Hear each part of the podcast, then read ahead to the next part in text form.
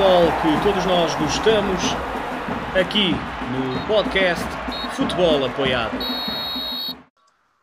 Boa noite a todos. Aqueles que nos seguem, a página do Futebol Apoiado são 21 horas. 21 horas significa nova emissão aqui na nossa página. Uh, temos nos comprometido a trazer-vos uh, conteúdo variado sobre o desporto que nós mais amamos, que é o futebol, e um, a vertente das capacidades físicas cada vez mais é uma vertente mais abordada, uma vertente cada vez mais importante no jogo. E temos aqui dois ilustres convidados, um treinador e um preparador físico. E um, antes de passar a palavra a vocês, uh, falar aos nossos seguidores, mais uma vez incentivar-vos a deixarem o vosso gosto, a deixarem o vosso comentário, a deixarem a vossa pergunta, quer seja para o João, quer seja para o Luís, ou para ser respondida por ambos. Vamos tentar chegar a todas as perguntas, sendo que também temos aqui um guião para um, completar. João, uh, vou a ti primeiro. Obrigado por teres aceito este convite. Sei que o fizeste com, com entusiasmo e pedia-te aqui uma, uma apresentação da, sobre quem és tu, quem é o João e o que é que estás a fazer neste momento e um breve, uma breve apresentação daquilo que tem sido o teu caminho no futebol. Ok. Uh, antes de mais, boa noite a todos e, e agradecer-vos o convite ao Ricardo e ao Pedro uh, a representarem o futebol apoiado e, e, e agradecer uh, especificamente à página em si e dar-vos os parabéns também por, por aquilo que tem sido o projeto Uh, ainda há pouco falávamos daquilo que foi, que foi a aula que, que vocês deram em conjunto com, com o Mr. João Henrique ontem, durante três horas e meia, e eu acho que estes momentos são sempre, são sempre momentos importantes para quem quer evoluir eh, enquanto treinador ou enquanto preparador físico, seja ela qual for a função dentro do, do futebol. Uh, e acho que estes momentos são muito importantes, ou seja, de, de toda a questão negativa que está a acontecer neste momento em torno daquilo que é a quarentena, a quarentena, o coronavírus e nós estarmos, o facto de nós estarmos em quarentena, uh, isto tem-nos permitido este tipo de dinâmicas de partilha de ideias, de, de conhecimentos, de, de, experiências e por aí fora, e eu acho que tem sido um período extremamente enriquecedor para todos.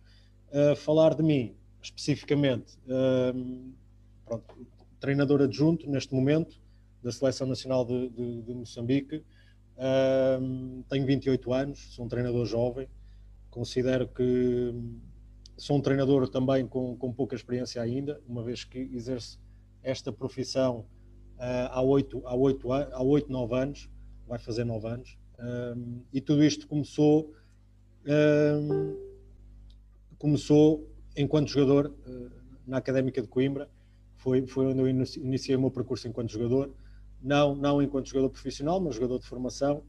Uh, e foi através e foi através deste deste período em que tive enquanto jogador que comecei começaram a surgir algumas questões e o meu interesse relativamente à área do treino enquanto treinador um, onde tive a oportunidade também de, de, de contactar com, com, treinadores que me suscitaram o interesse para uh, devido às dinâmicas introduzidas no, no próprio treino uh, devido à forma como abordavam devido às metodologias que eu, que eu fui encontrando Uh, isto acaba por coincidir com, com lesões que eu, que, eu, que eu fui tendo ao longo da, da minha carreira enquanto jogador. Uh, e devido a isso tive que, tive que deixar de, de, de jogar uh, por diversos motivos. Em, term, em, termos daquilo que foram, que foram as lesões tive, tive rupturas musculares, tive, tive hérnias, tive fraturas e toda essa gestão em termos emocionais fez com que eu abandonasse literalmente o futebol uh, enquanto jogador e abraçasse a minha carreira enquanto, enquanto, treinador, enquanto treinador de futebol. Tive essa oportunidade uh, enquanto, enquanto, enquanto estava como jogador no, no grupo desportivo da Milhada, após ter saído da, da académica, uh, e foi-me dada a oportunidade, na altura pelo presidente, de iniciar, a, de iniciar o meu percurso no escalão de sub-8 e sub-9. Sub foi uma experiência extremamente interessante para mim, porque considero que, que errei bastante. Uh, praticamente posso dizer que diariamente errava. Nós hoje, hoje em dia, eu considero mesmo com 28 anos que, que, que, erro ao longo do meu percurso. No entanto, a margem de erro torna-se torna menor, eu considero que se torna menor e que é menor, e espero que com o tempo vá, vá sendo cada vez menor. Mas, mas esse foi um ponto muito importante para mim e partilhar isto, porque para quem está a começar. Uh, foi, foi, foi neste clube que, que surgiu aquilo que, que, que, é a minha inspiração, foi a minha inspiração, a minha alavanca para, para depois dar um rumo relativamente à minha carreira e, e para o meu crescimento, onde com pouco tentei fazer muito, onde com poucas pessoas tentei, tentei fazer muito, muito, com poucos recursos tentei fazer muito, obviamente com a ajuda também uh, de uma pessoa que foi muito importante para mim, que foi o presidente do, do Grupo Esportivo da Milhado, o Luís, o Luís Oliveira, uh, que, me deu, que me deu liberdade e que me deu, e que me deu espaço para eu poder produzir o meu trabalho. Durante este percurso, uh, surge-me surge a oportunidade de, de, de, iniciar a minha, o meu percurso como, como scout externo no Futebol Clube do Porto, a função pela qual eu, eu, eu, tive a oportunidade de desenvolver durante, durante dois anos, um cargo não remunerado, mas sempre com a possibilidade de, de vir a estagiar mais tarde no, no, Futebol Clube do Porto e, posteriormente, com a possibilidade de poder entrar nos quadros do, do Futebol Clube do Porto. Durante este período de mielhada Futebol Clube do Porto, surgiu-me o convite de, de uma pessoa que, que, posso dizer que foi a pessoa mais importante na, na minha carreira, o treinador o Mr. Miguel Cavadas, ligado ao futsal, que, que trabalhou dire, diretamente comigo no grupo esportivo da Mielhada, nos escalões mais, mais baixos, e que me fez o convite na altura para ser treinador adjunto dele no, no escalão de, de, de séniores, uh, relativamente à área do, do, futsal. Ou seja, decidi abraçar esta, esta, esta função e esta modalidade do futsal com dois objetivos muito claros. Um deles, uh, poder, poder ir buscar ideias uh, diferentes ao futsal e depois conseguir fazer o transfer para o futebol uh, nas mais diversas dimensões, sejam elas técnica, técnico-táticas, sejam elas físicas, psicológicas ou, ou até mesmo sociais, e também pelo facto de estar a interagir com, com um balneário de séniores, na altura com os meus 18 anos, e, e, ter a liberdade também de gerir um processo, uma vez que me era dada essa liberdade, e de liderar o processo de treino também, e eu com 18 anos ter que, de certa forma, uh, colocar-me perante os leões ou perante os tubarões uh, e ter que gerir todo esse, todo esse processo e, e, ter que fazer com que os jogadores acreditassem no nosso processo de treino, no nosso processo de jogo. Foi, foram, foi uma experiência também muito enriquecedora. Uh, após esta experiência de, de futsal e, e, e, grupo desportivo da Milhada, acaba por me surgir um estágio no Futebol Clube do Porto, após ter desenvolvido o trabalho de, de scouting. Uh, esse foi um momento determinante, eu considero que foi um momento determinante para mim, Uh, surgiu essa, essa, oportunidade através do convite de uma pessoa que também teve a sua importância no meu percurso, o Luís Pinho, que na altura era coordenador de, de scouting da zona de Aveiro. Eu decidi, eu decidi abraçá-la sempre com a perspectiva de um possível estágio. Esse estágio apareceu, um estágio em que eu tinha que colocar uh, uh, em prática tudo, tudo aquilo que eu tinha desenvolvido até então, através de, um, através de uma apresentação teórica e através de, de, de situações mais práticas. Esse estágio durou uma semana Uh, éramos 20 pessoas, acabámos por ficar du duas pessoas e, e pronto. E, e após esse, esse, momento surge-me o convite para ser treinador principal do escalão de sub-8 e sub-9 do, do, do, Futebol Clube do Porto, treinador principal.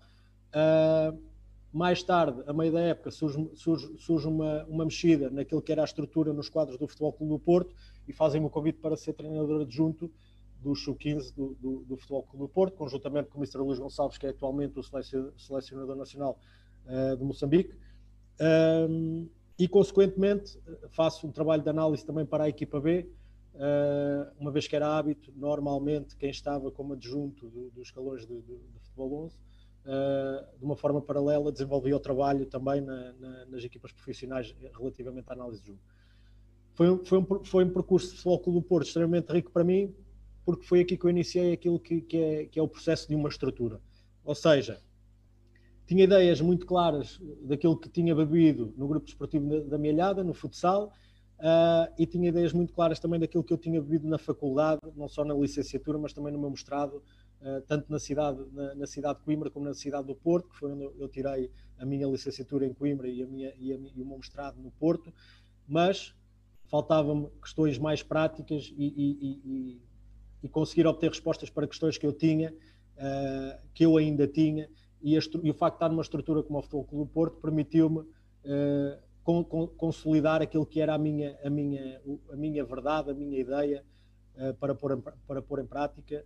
E esta verdade e esta ideia foi construída com base em vários departamentos que, que, que, que o Futebol Clube do Porto tinha, com várias pessoas que estavam dentro, dentro da estrutura, muito competentes, pessoas muito competentes, e depois o facto de para mim, eu ter dado, considero ter dado um salto qualitativo relativamente àquilo que eu considero que são que é o básico de quem quer estar no futebol, que são as competências mínimas, como o facto de sermos rigorosos, o facto de sermos assíduos, o facto de termos capacidade de trabalho, o facto de termos espírito de sacrifício, o facto de sermos proativos, todo esse tipo de competências tem que, tem que estar por base uh, para, quem quer, para quem quer abraçar a carreira de treinador e, e, e eu considero que, que, fui buscar essas bases ao Futebol Clube do Porto. Findado este, este percurso do Futebol Clube do Porto, uh, com, com, a pretensão de sair daquilo que eu considerava na altura que era a minha zona de conforto já, uh, decidi, decidi iniciar, iniciar uh, uma experiência no estrangeiro, onde fui coordenador num, num clube uh, no Chipre, o Paralimi, fui coordenador técnico, e isso a mim permitiu-me, de uma forma muito clara, ok, eu agora tenho todo o conhecimento relativamente àquilo que são diversos departamentos, diversos escalões, uma vez que no Futebol Clube Porto trabalhei com sub-8, sub-9, sub-15 e sub-16, uh, com diversas funções e agora tenho que pôr em prática e tenho que fazer o transfer para, para aquilo que é uma cultura diferente, para aquilo que é uma língua diferente. Basicamente, tive que, tive que ter a capacidade de perceber, ok, estou a lidar com seres humanos diferentes uh, e tenho que fazer com que eles percebam tudo aquilo que eu percebo e por isso tenho que criar o meu próprio conteúdo e tenho, tenho que conseguir fazer o transfer do meu próprio conteúdo para uma língua diferente. Algo que eu considero que é extremamente complexo porque há conceitos e conceitos. Conceito, os conceitos que nós utilizamos em Portugal podem não ser os conceitos que são utilizados em Inglaterra, que não são utilizados em Espanha, e há uma diversificação muito grande relativamente aos conceitos, e, e por vezes nós temos que ter alguma sensibilidade nesse sentido também.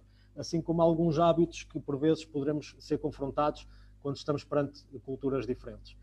Uh, após, após o meu percurso no, no Chipre, uh, acaba por nos surgir uma, uma situação que eu também considero importante partilhar, pode ser útil também para quem está a começar, em que me surge um convite para, para abraçar um projeto na China, financeira, do ponto de vista financeiro muito apelativo, do ponto de vista técnico muito apelativo, tudo para, tudo para correr bem, uh, acabo por sair do Chipre com tudo acordado uh, e as coisas acabam por, por correr da pior, da pior forma possível, em que nós a dois dias de viajarmos, acabamos por não viajar e o João passa de coordenador técnico para, para desempregado. Isto, isto, para dizer o quê? Sempre muito cuidado quando, quando, nós, quando nós estamos perante situações que parecem que estão fechadas, mas, mas que só, como eu considero, só estão fechadas quando nós estamos no, no dia a trabalhar, uh, no primeiro dia a trabalhar. Uh, surge uma académica de Coimbra, o, o, clube, o clube da minha cidade, de, de, Coimbra, e o clube pelo, pelo qual eu tenho uma grande paixão, uh, o clube onde eu cresci, que me transmitiu muitos valores e muitos princípios, que me fez crescer enquanto pessoa para depois uh, eu conseguir correlacionar algumas, algumas competências que eu, que eu considero que poderei ter enquanto pessoa para aquilo que sou enquanto profissional. Uh, é-me proposto ser o treinador principal do escalão de sub-16 e este foi mais um momento importante para mim, uma vez que tínhamos que competir contra sub-17 no Campeonato Nacional. Uh, experiência extremamente gratificante, não só pelo facto de sermos mais novos a competir contra mais velhos no Campeonato Nacional, mas também pela especificidade da idade em si, uh, falarmos de miúdos de 15, 16, 17 anos, uh, o escalão de juvenis, de juvenis que, que, para mim é extremamente complexo, não mais complexo em termos daquilo que é a gestão do grupo, gestão do, do indivíduo, do jogador, enquanto, enquanto pessoa. foi uma experiência muito boa e, por diversas circunstâncias, surge-me um convite no final dessa época para ser o treinador de, de sub-16 no, no, no Sporting Clube Braga, treinador principal, também com a mesma especificidade, ou seja, sub-16 campeonato nacional contra sub-17, a mesma especificidade do próprio escalão em si, as dificuldades que, que abarca em si relativamente àquilo que é, que é a idade e relativamente àquilo que é a competição. Aqui com uma exigência maior, uh, dada a estrutura e, e a grande estrutura que o Sporting Clube Braga tem, uma experiência também diferente, dada aos recursos humanos que eu tive que gerir na altura, uh, de vários departamentos. Um, Iniciei ainda esta época, a época 2019-2020 no Sporting Clube Braga e, e surge um telefonema da parte do Mr. Luís Gonçalves uh, após três semanas do início da época a fazer-me o convite para ser treinador adjunto da, da, da, Seleção Nacional de Moçambique, situação pela qual eu fiquei extremamente uh, satisfeito porque poderia ser aqui a minha entrada no futebol profissional de uma forma direta no terreno. Já tinha tido a experiência naquilo que era a análise no Futebol Clube Porto B, mas no, no, terreno em si ainda não a tinha tido e, e, considero que isto poderia ser um passo em frente naquilo que era a minha carreira.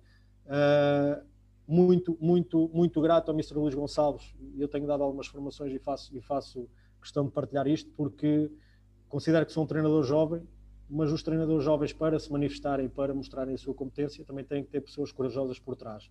Porque isto não basta nós, nós sentirmos que, ok, estamos preparados, seja de que forma for, uh, sermos pessoas ambiciosas, sermos pessoas estudiosas, também é preciso que as pessoas que, que, que olham para nós, que estão acima de nós, tenham a coragem, a audácia de depois uh, nos inserirem dentro do próprio processo. E eu sou muito grato a, a, ao Mr. Luís Gonçalves por me ter proporcionado este, esta oportunidade.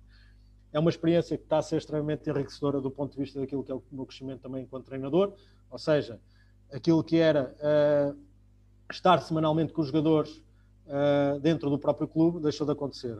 Nós aqui temos a particularidade de só, só, só estarmos em contacto com os jogadores muito esporadicamente isso a mim permitiu uh, levantar novas questões relativamente àquilo que é o modelo, a ideia, a metodologia e por aí fora, questões que eu depois poderei eventualmente falar mais à frente. Uh, cumprimentar também, cumprimentar também o Luís, é uma pessoa pela, pela qual eu não nos conhecemos pessoalmente, mas eu acompanho, acompanho o trabalho dele, porque também é jovem. E como, como ele disse, nós, nós jovens somos pessoas, eu considero que somos pessoas com energia, não é que as pessoas mais velhas não a tenham, que têm, mas nós estamos, estamos sedentos de fome, de conhecimento, sedentos de, de, de, conseguirmos mostrar a energia que nós temos para partilhar. E o Luís é uma pessoa que eu tenho acompanhado o trabalho dele, porque eu, eu hoje estou aqui presente nesta formação, mas o especialista uh, é o Luís, nesta área. Eu venho só aqui acrescentar algumas nuances nesse sentido, ou seja, não me atrevo sequer a debater questões mais técnicas com, com o Luís. Tenho um conhecimento relativamente à, à, parte da dimensão física de uma forma muito abrangente. Tenho ideias uh, enquanto, enquanto linhas orientadoras daquilo que eu pretendo para aquilo que é o meu processo. Agora, não me atrevo a discutir, por exemplo, com, uh, de uma forma mais profunda, mais técnica, com pessoas como o Luís, porque é a área deles, é a área de estudo deles. Uh, eles próprios investiram nesse sentido. A nós, enquanto treinadores, seja, seja treinador adjunto, seja treinador principal, interessa-nos mais ter uma perspectiva, na minha opinião, mais abrangente e depois conseguirmos criar aqui, criarmos aqui uma relação uh, nas diversas áreas que nós sabemos que, que, tem, que tem consequências na, no, no, rendimento do, relativamente à área, à área do futebol. Uh, queria-vos falar também daquilo que é a minha particularidade em relação à dimensão física, o facto de não ser um especialista e, e, e nem nunca fui. Uh, e querer-vos explicar também que de todas as áreas é aquela que considero que tenho mais dúvidas, não por desconhecimento, mas pela quantidade de dúvidas que coloco em torno de todas as variáveis que existem relativamente a todas as dimensões do jogo, desde a densidade competitiva que existe hoje em dia e que eu acredito que poderá haver uh, posteriormente, uh, dentro de 5, 10 anos, aquilo que é a introdução também dos, dos personal trainers no, no, próprio processo, seja ele dentro de um clube ou fora do clube, uh, seja, seja por questões de, de, daquilo que é o controle do sono e da alimentação, tudo isto são questões que acabam por influenciar o rendimento uh, e eu acho que uh, é uma área que eu considero que, que ainda está em evolução e vai continuar a estar em evolução Contrariamente, nós, nós, nós fazendo uma parte, temos, temos nos deparado aqui com algumas formações em que têm sido debatidas questões mais técnico-táticas. E eu, eu tenho refletido muito sobre isto e tenho percebido que, eh, ao fim e ao cabo, andamos muito, cada vez mais à volta do mesmo. Ou seja, o que é que eu quero dizer com isto? Não é que estamos todos a fazer o mesmo, mas que as ideias acabam por convergir, ou seja, estamos, estamos a conseguir chegar mais perto daquilo que é a receita do ponto de vista da metodologia do treino, relativamente à dimensão técnico-tática, eh, mas relativamente à dimensão física, eu considero que ainda temos muito para evoluir. Isto, pelo que eu já expliquei, não só pela densidade competitiva, pela introdução daquilo que são os personal trainers dentro ou fora do processo, uh, tudo aquilo que é a influência do sono e da alimentação no próprio processo, uh, e porque eu considero que, ok, um jogador tem que ser bom do ponto de vista técnico, do ponto de vista tático, tem que ser forte mentalmente, mas também tem que estar capacitado do ponto de vista físico para depois desenvolver determinados comportamentos que nós queremos em termos táticos.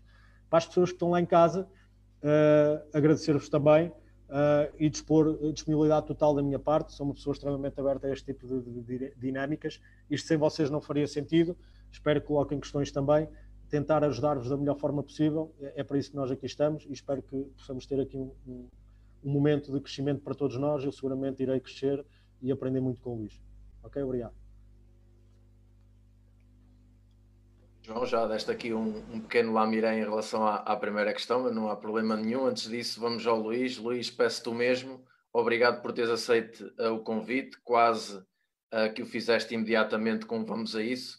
Uh, e é com este tipo de pessoas também nós queremos contar aqui na nossa página. Portanto, obrigado por teres aceito. Uma breve apresentação de quem és e do teu trajeto até ao que fazes hoje. Bem, muito boa noite. Eh, em primeiro lugar, agradecer-vos eh, a vocês, Futebol Apoiado, pelo, pelo convite e também parabenizar-vos pelo, pelo trabalho que têm vindo a, a, realizar ao longo, de, ao longo dos tempos e, particularmente, de terem trazido uh, para a mesa, basicamente, este tema que me parece ser bastante importante. Porque há imensas, imensas dúvidas, há imensos mitos associados a, associados a tudo aquilo que é uh, a, parte física do, do, jogo, neste caso no futebol.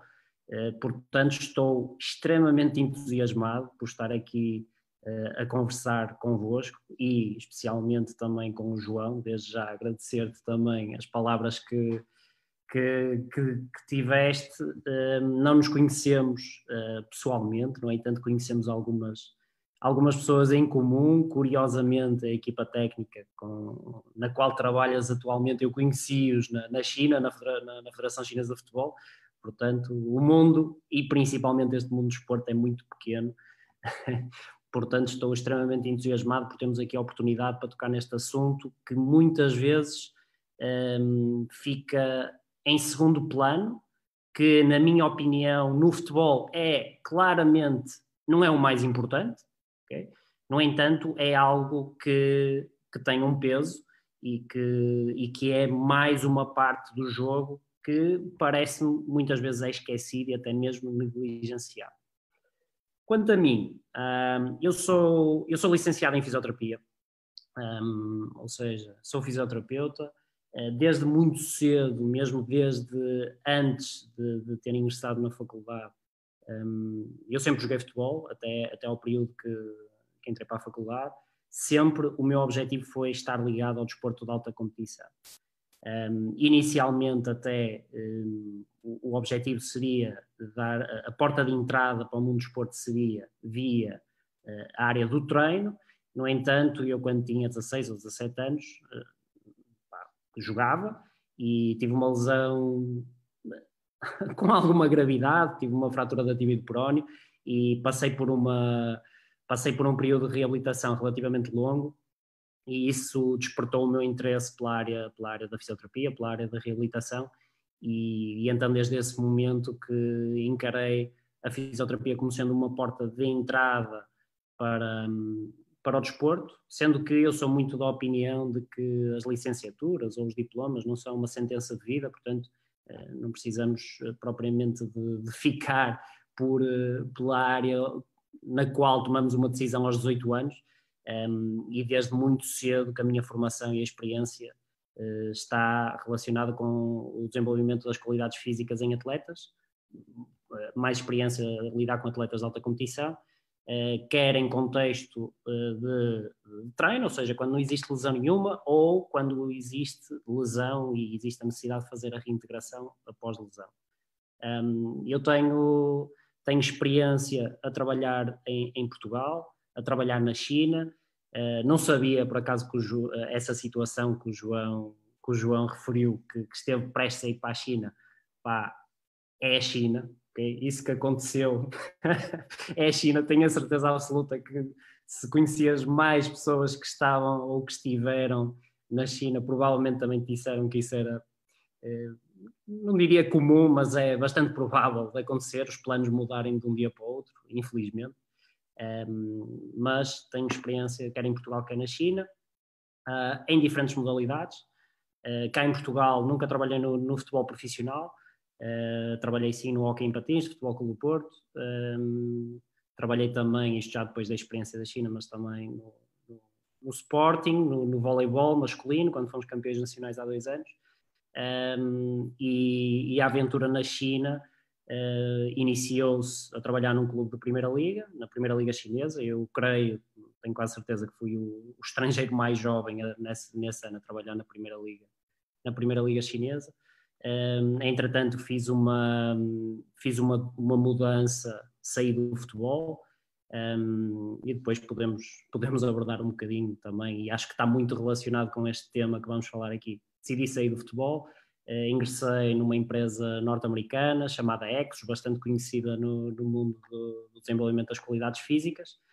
Uh, entretanto, junta, eu, juntamente com o Mário Simões e com o Bruno Matos, nós juntamos os três e damos início a um projeto que hoje em dia chama-se The Peak, é basicamente um conjunto de centros de treino, em que acompanhamos uh, diversos atletas de diferentes modalidades, incluindo futebol, em que acompanhamos diversos atletas profissionais, atletas jovens, do futebol e de muitas outras modalidades também. Uh, e mais recentemente tive uma aventura meio ano, uh, basicamente na, na, Federação Chinesa de Futebol, com a equipa feminina de sub-17, em que terminou no fim, a meio do ano passado.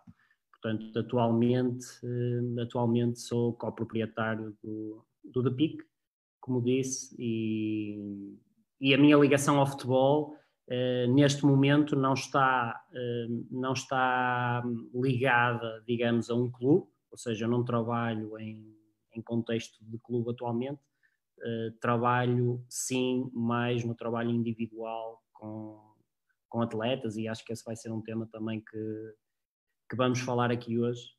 Um, que acho que também é bastante pertinente de nós, de nós falarmos e abordarmos. Um, e, e, pronto, de forma geral, fazendo uma introdução àquilo que é o meu àquilo que é o meu percurso, é isto, e, e vamos a isso porque estou extremamente entusiasmado para falar deste, deste tema. Luís, nós já temos aqui uma pergunta e aproveitando já que acabaste de falar da tua experiência, não sei se queres responder a esta pergunta neste momento ou se deixamos para, para depois. O Tó Rocha dá-te as boas noites, pergunta-te para quando uma integração da tua parte numa equipa profissional de futebol, se há essa possibilidade? Opa, uh, depende, depende de muitos fatores. Um, eu confesso, eu gosto muito, eu gosto mesmo muito de, de futebol, okay? é o meu desporto.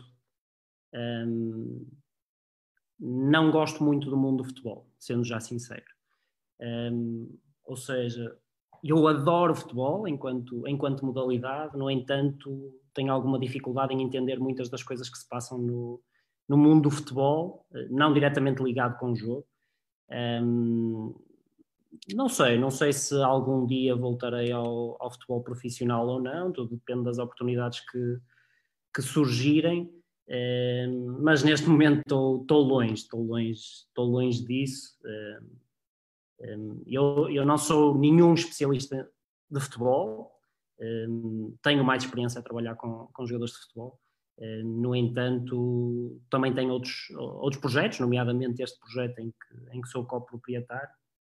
Um, mas neste momento não, não é uma, não, diga, não diria que seja uma ambição minha, pode acontecer, mas não é algo que eu tenho como objetivo uh, importante de conseguir daqui a tempo. Ok, nós já abordámos brevemente aqui a primeira pergunta, de qualquer forma, uh, e Luís, começo por ti. Uh, são duas perguntas numa. Primeiro, qual é que é a importância uh, do treino das capacidades físicas no futebolista e com que objetivo é que se aplica este tipo de trabalho? Ora bem, a importância, a importância do, do, treino das qualidades físicas, eu acho que aqui um, uma das coisas fundamentais e que eu acredito mesmo é que o treino das qualidades físicas não é a parte mais importante do futebol, ok? É, eu diria que, que encontras em segunda ou terceira categoria em termos de importância. Uma modalidade como o futebol é essencialmente caracterizada por uma forte dominância a nível técnico e a nível tático. Portanto, de uma forma geral, quando nós falamos de, de resultados esportivos, okay, vamos aqui focar-nos em resultados esportivos, em, primeiro lugar, as equipas que têm melhores equipas técnicas, melhores jogadores, do ponto de vista técnico e tático, vão ser equipas que vão ter muito maior probabilidade de ganhar mais vezes do que equipas que têm menos qualidade do ponto de vista técnico e tático.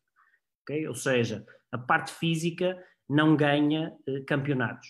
E, isto é uma coisa que eu acho que é, que, que é mesmo muito importante que, que, seja dito desde, desde já, porque infelizmente eu, eu creio que, que isto é um problema também da própria da, da própria classe e do, do, dos próprios profissionais que muitas vezes nós, por sermos as pessoas que estão mais ligadas à parte física, gostamos de enfatizar e de atribuir uma maior importância ao físico, porque no fundo é aquilo que nós fazemos e, e, queremos destacar aquilo que é o nosso trabalho. No entanto, naquilo que diz respeito a uma equipa desportiva, aos resultados esportivos, sem dúvida que a parte física no futebol não é o fator decisivo.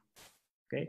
Não é de todo o fator decisivo. E existem imensos exemplos uh, de, de, equipas que, que, não investem muito tempo no desenvolvimento das qualidades físicas ou atletas que não investem muito tempo no desenvolvimento das qualidades físicas e, e conseguem ter uh, excelentes resultados.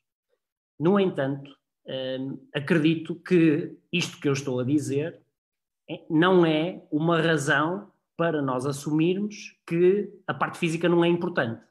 Ou seja, o facto de não ser a coisa mais importante não significa que não seja também importante e que tenha um papel eh, bastante ativo naquilo que é o jogo de futebol.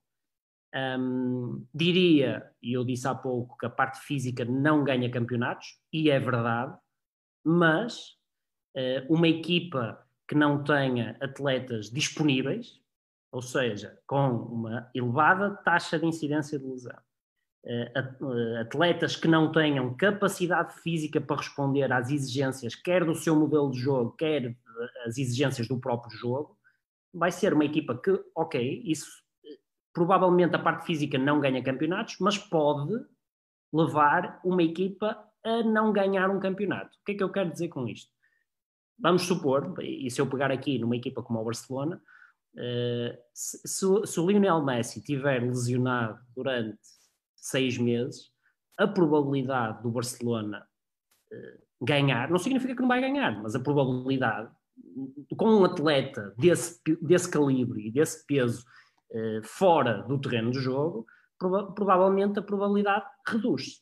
E se eu somar ao Messi vários outros atletas ao longo de uma época desportiva que não tenham a oportunidade de estar dentro do campo, eh, a probabilidade de serem bem-sucedidos vai também diminuir. Portanto, ehm, eu, eu acho que é importante começarmos desde já por aqui, que é a parte física não é o fator mais importante no futebol, no entanto, é um fator importante. Okay? E, e, é importante em três medidas, eu diria. Primeira, e sem dúvida alguma, já que toquei nesse assunto, é redução do risco de lesão. Okay? Eu não gosto de falar um, prevenção de lesões, porque não é possível prevenir lesões. Okay? Nós, quando assumimos que estamos a prevenir algo, estamos a assumir que se eu fizer isto, eu não vou ter aquilo, e isso é impossível quando se fala de lesão. A lesão é um evento multifatorial que depende de inúmeros fatores que vão além daquilo que é a capacidade física e a lesão no desporto de alta competição vai sempre acontecer. Por várias razões, até porque temos, e o João há pouco tocou nisso, o, o, calendário competitivo está cada vez mais denso, há cada vez mais exigência dentro do próprio jogo, ou seja, há mais uh, ações de alta intensidade, há mais sprints, uh, ou seja, o jogo é mais intenso atualmente, tem vindo a ficar cada vez mais intenso. Um, e também a questão do calendário competitivo, ou seja, nós temos uma equipa desportiva que joga competição, que participa nas competições europeias, passa durante oito meses uh, a jogar de quatro em quatro dias, quatro dias e meio em quatro dias e meio. Portanto, estamos a falar de uma enorme carga competitiva em que isto por si só diz-nos desde logo que é impossível eu ter zero lesões. Portanto, eu não previno lesões, mas aquilo que eu posso fazer é reduzir o risco de certo tipo de lesões acontecerem. Por norma, são aquelas que nós consideramos lesões eh, traumáticas, mas traumáticas sem contacto. Ou seja, lesões em que não, não há um fator tão aleatório, porque se eu tiver um, um, um desarme, uma entrada, alguma conclusão, um embate, é impossível eu prevenir isso, devido à aleatoriedade do jogo. No entanto, existem lesões musculares, lesões ligamentares, uh, lesões tendinosas que eu posso reduzir o risco. Nunca posso dizer que não vou ter esse tipo de lesões se eu estiver muito bem preparado, porque vão sempre acontecer. No entanto, eu consigo reduzir esse risco. Portanto, redução do risco de lesão é o primeiro aspecto. O segundo aspecto tem a ver com, de facto, o aumento do rendimento. Okay? Eu há pouco eu disse que a parte física não eh, ganha campeonatos, não faz marcar mais golos, não faz marcar, ganhar mais jogos.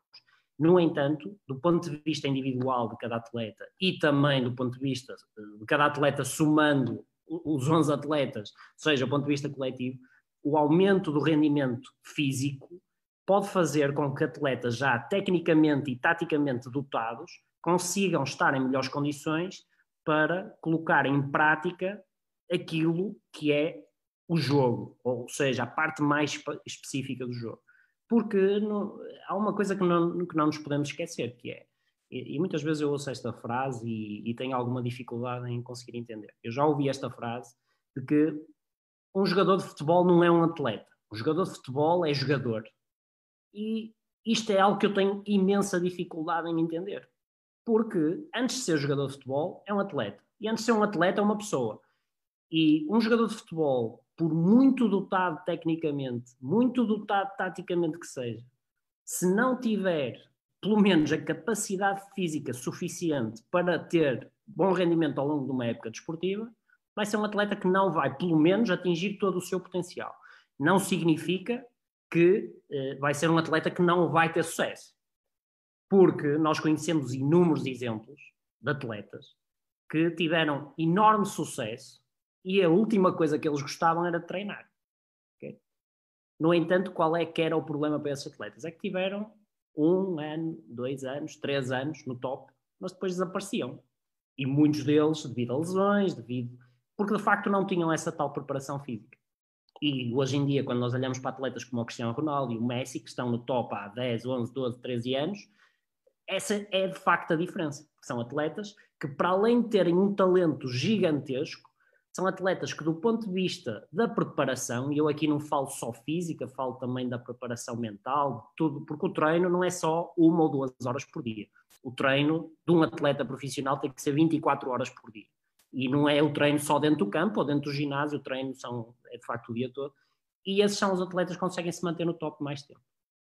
E o terceiro fator, para além da redução do risco de lesão e aumento de rendimento, tem a ver com a gestão da fadiga.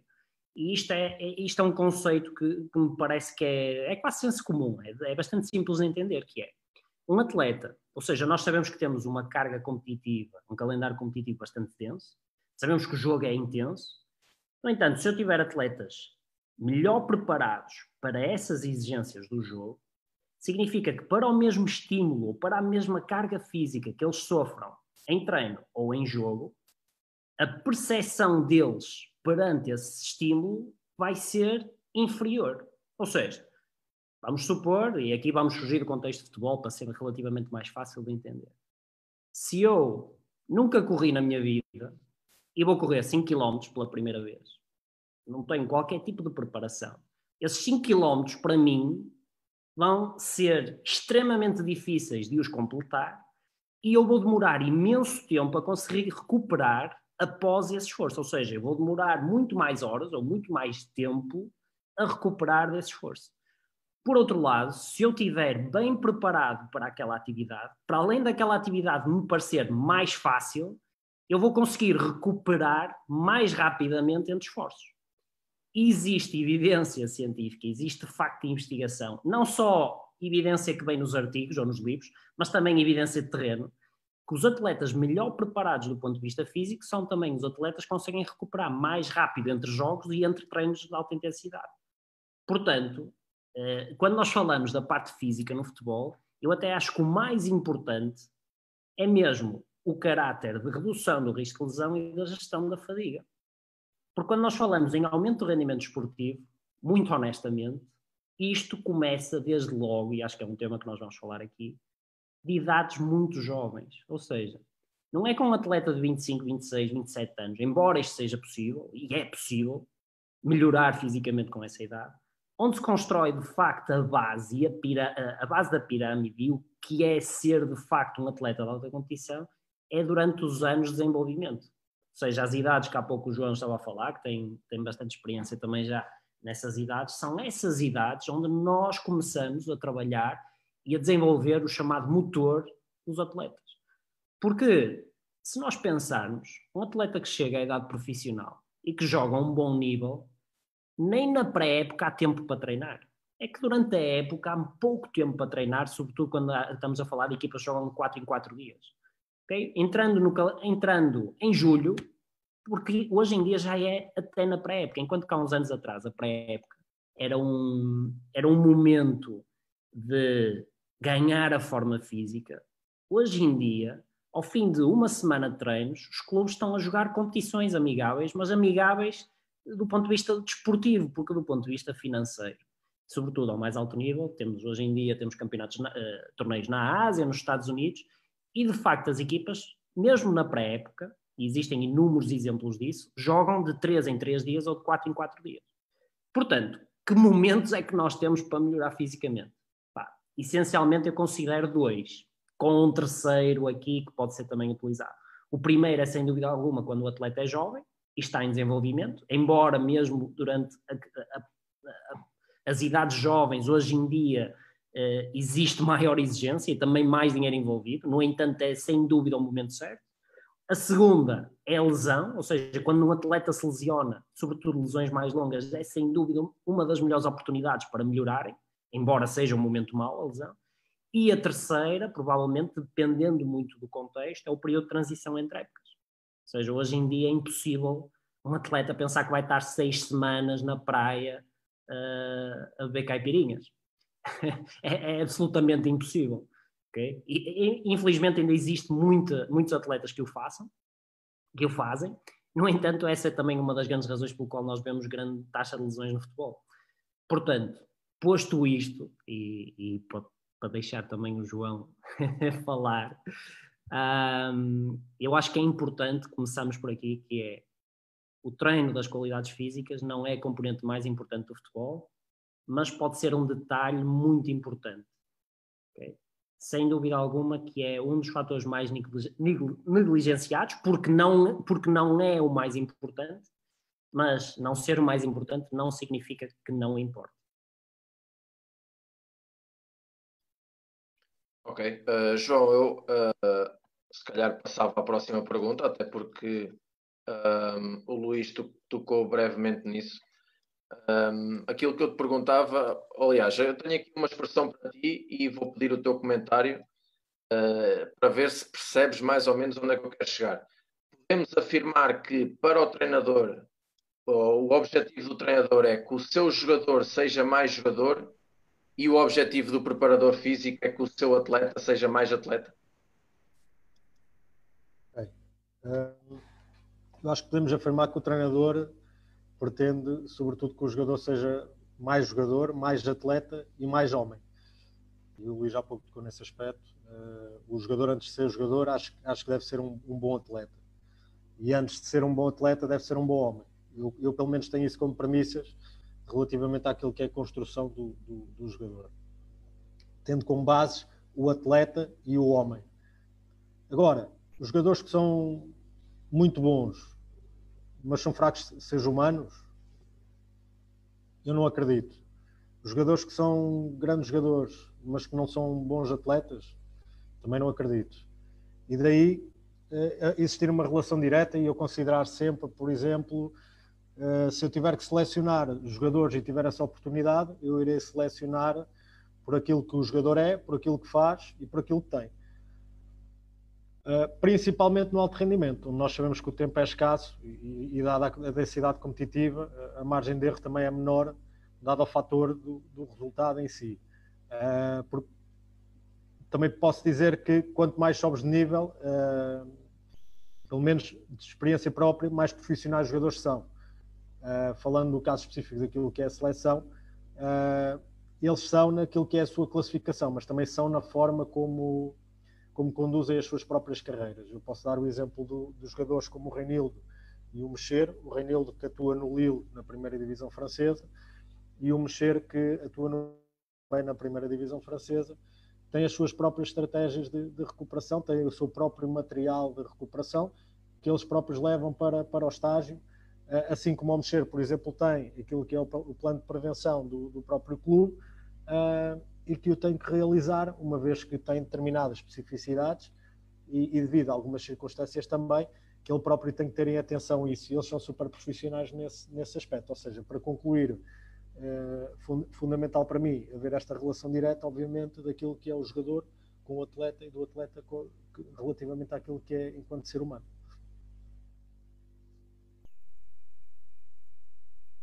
Ok. Um, passo para ti a próxima pergunta, já que também terminaste com esta. Isto Uh, é uma expressão que o Luís, uh, que o Luís fez uh, num, outro, num outro programa, no caso o Holistic Performance Podcast, também um, um programa que, que iniciou recentemente e para quem gosta destas, deste tipo de assuntos, é um programa que eu, que eu recomendo, está no YouTube.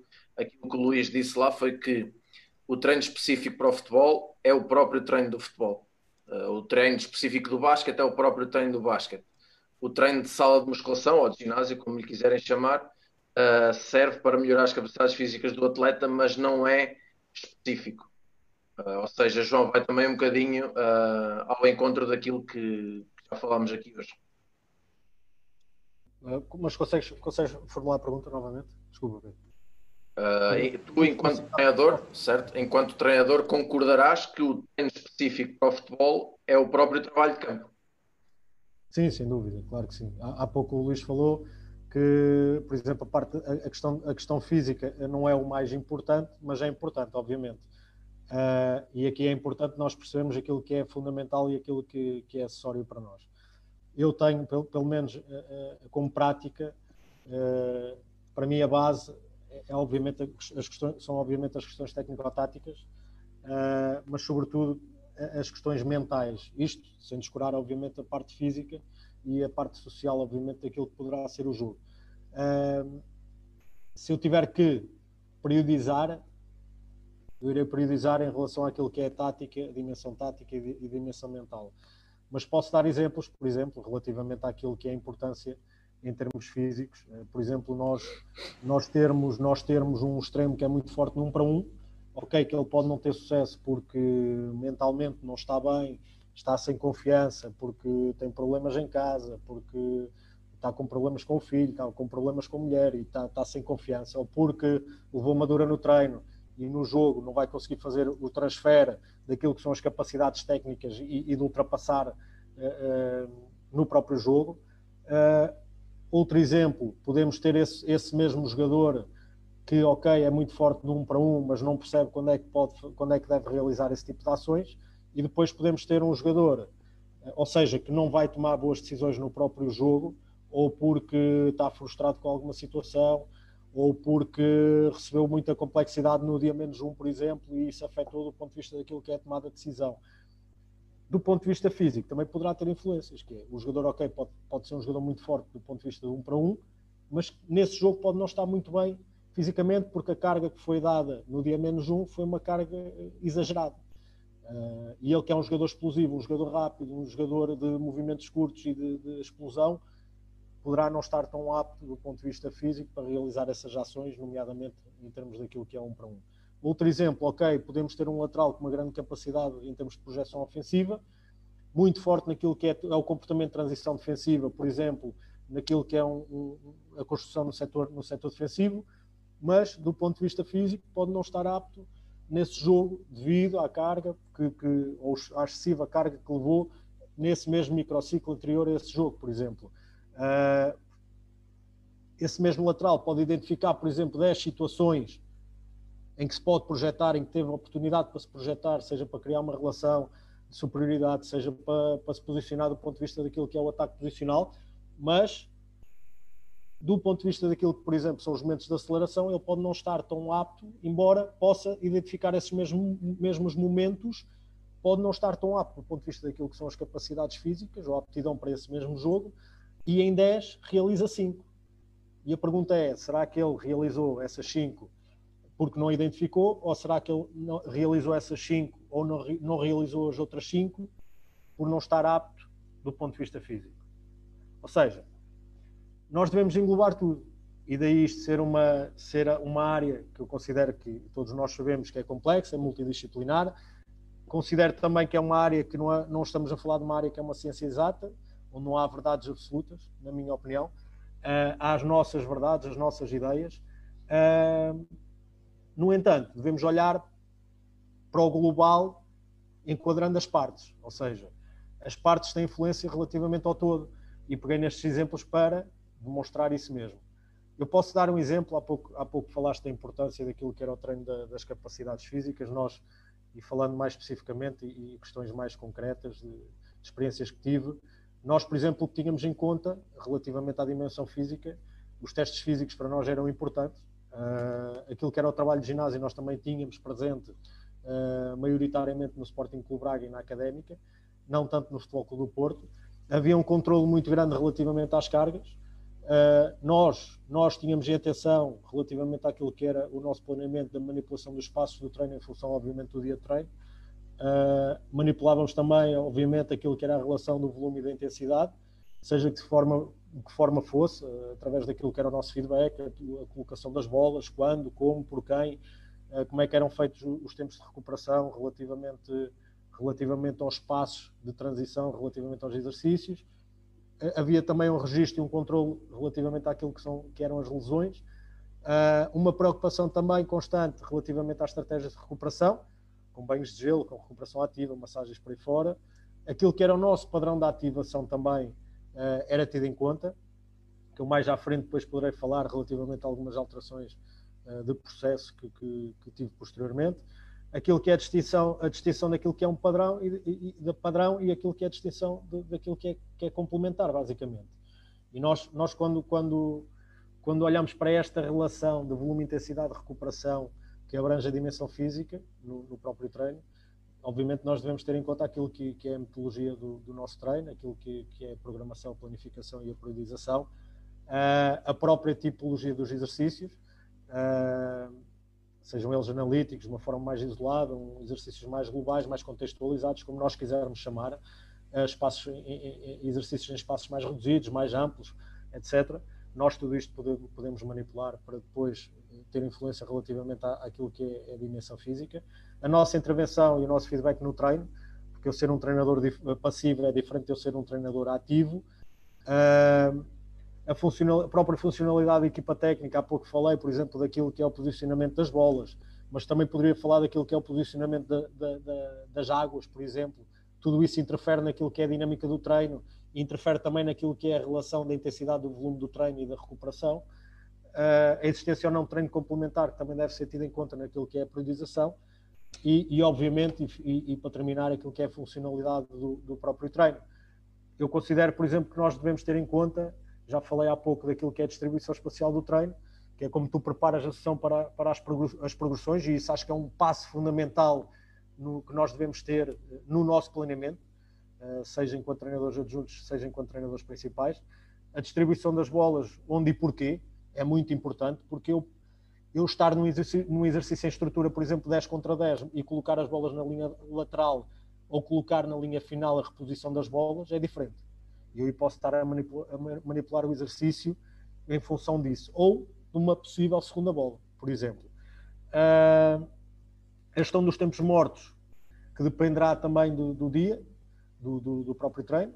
O que é que eu vou fazer, o que é que eu vou dizer. O próprio posicionamento das águas, como eu disse. Uh, onde é que é posicionado, porquê e quem é que transporta. E eu acho que tudo isto deve ser considerado e, e, considerando determinados princípios orientadores do treino, a grande base passa por nós conseguirmos uniformizar o treino e conseguimos criar uma maior adaptabilidade uh, dos jogadores às dinâmicas do treino.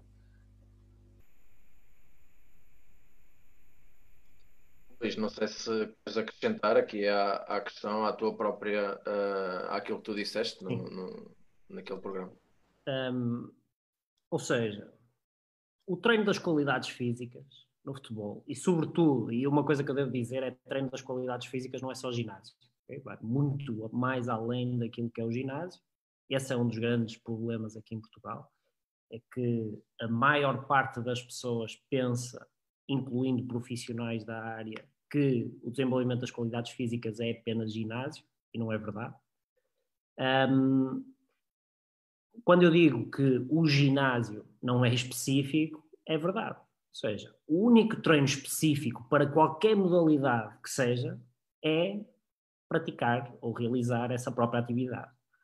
Portanto, nós quando falamos de desenvolvimento das qualidades físicas, sobretudo quando falamos de desenvolvimento da força e da potência no ginásio, não é específico para o futebol, tal como não é específico para nenhuma outra modalidade. Existem algumas variáveis que nós podemos alterar consoante a atividade que queremos ter transferência ou melhorar. Pode haver algumas variáveis que podemos manipular em função da idade de treino e idade biológica e cronológica dos próprios atletas. No entanto, nada que possamos fazer no ginásio é específico, seja para que modalidade for, a não ser que a minha modalidade de facto seja dentro de um ginásio. No entanto, e tal como eu há pouco falei que o facto da parte física não ser o mais importante não significa que não seja importante, é o facto de eu estar a dizer que o ginásio não é específico não significa que não seja relevante. E eu acho que esta diferença entre especificidade e relevância é mesmo muito importante.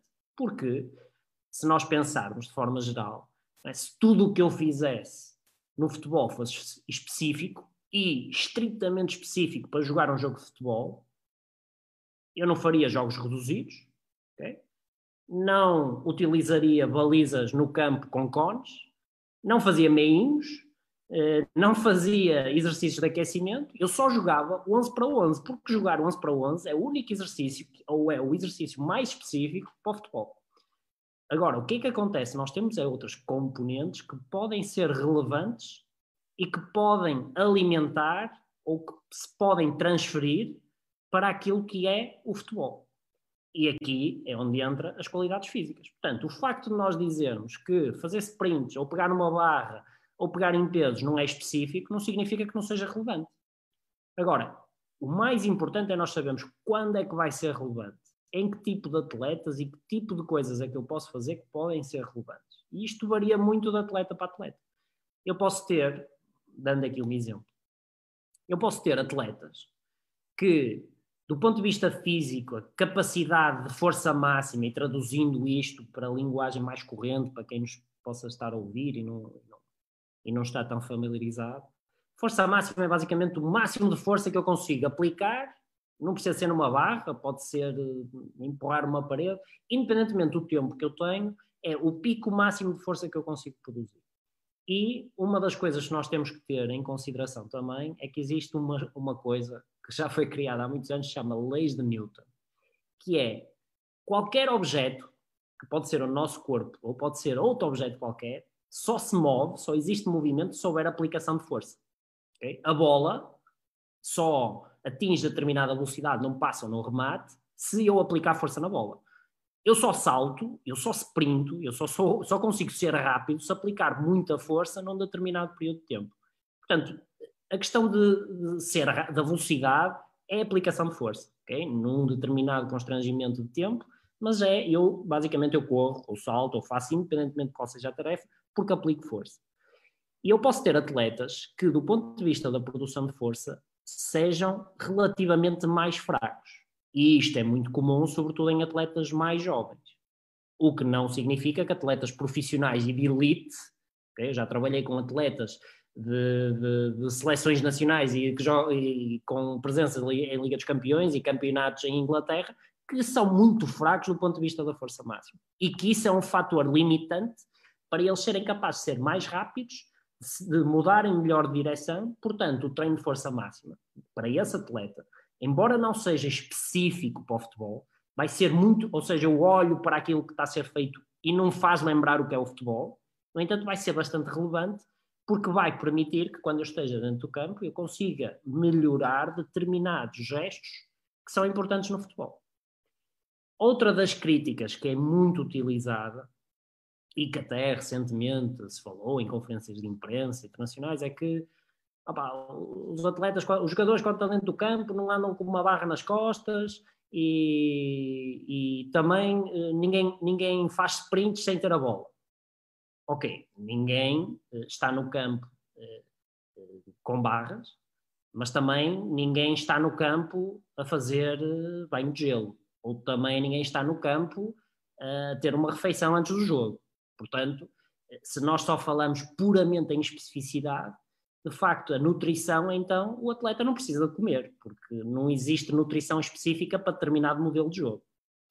E isto são, isto são tudo questões, eu estou a levar um bocadinho para o lado mais cómico, mas é para às vezes nós tentamos perceber de que de facto há argumentos que não são muito lógicos.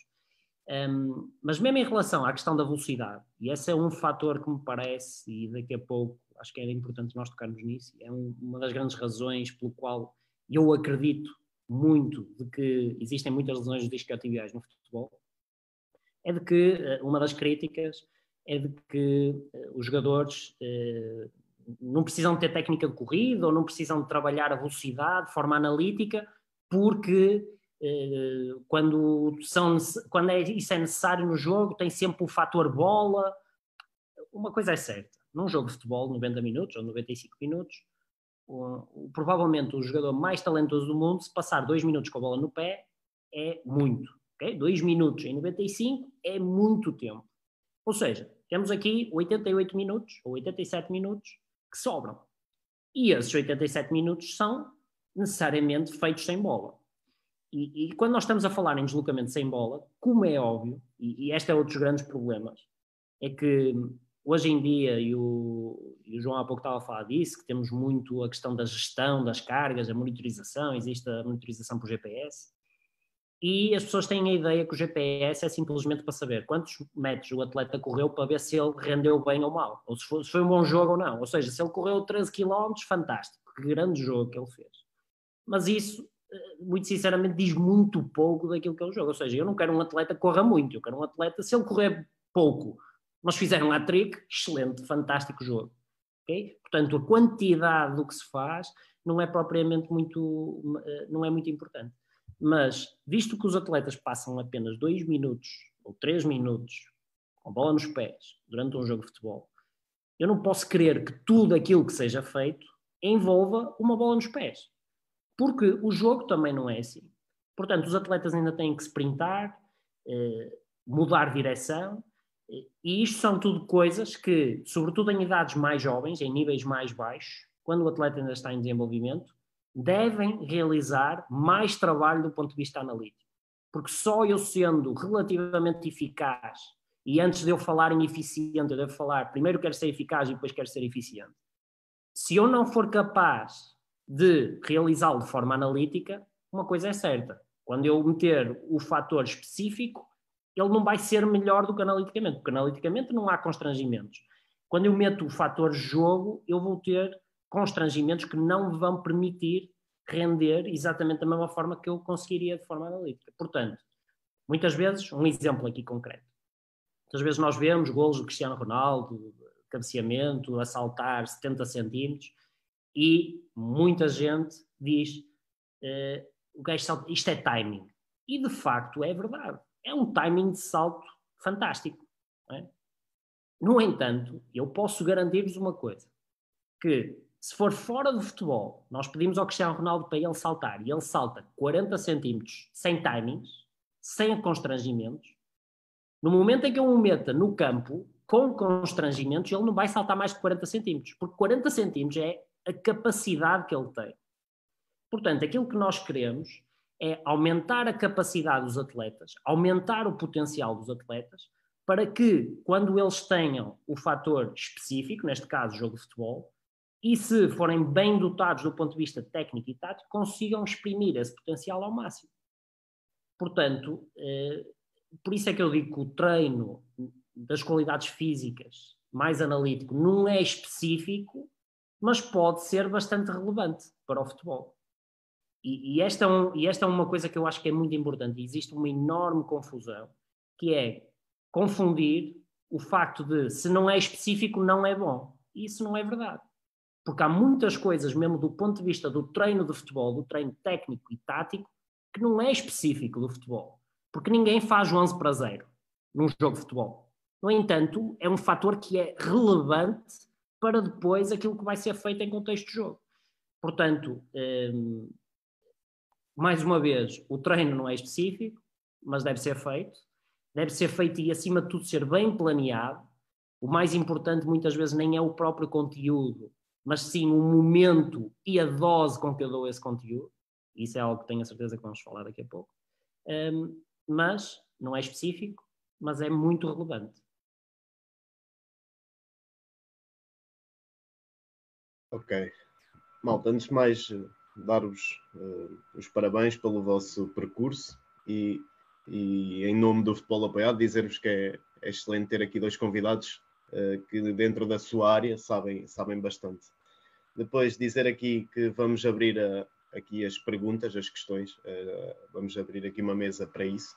Antes disso, perguntava eu já duas coisas. Uma ao Luís e ao João, podem responder os dois porque acho que é importante.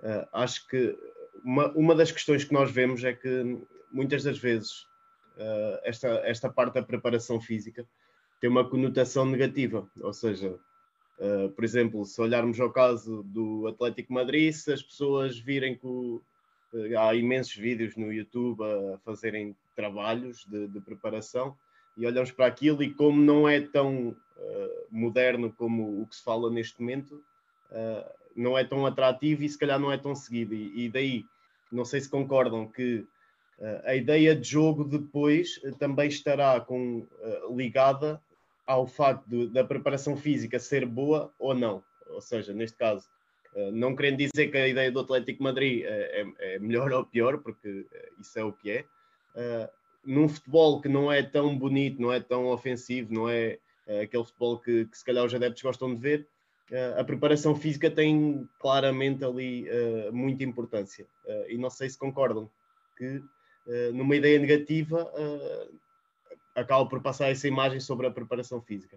E depois, a segunda questão, e, e, esta se calhar um bocadinho mais para o, para o Luís, isto da questão do, da preparação física. Uh, nós vemos que muitas das vezes não se, não se segue tanto e não se dá tanta importância porque isto uh, é como a ciência, isto não, é uma coisa que, que, está sempre a ser atualizada e as pessoas têm muitas dúvidas.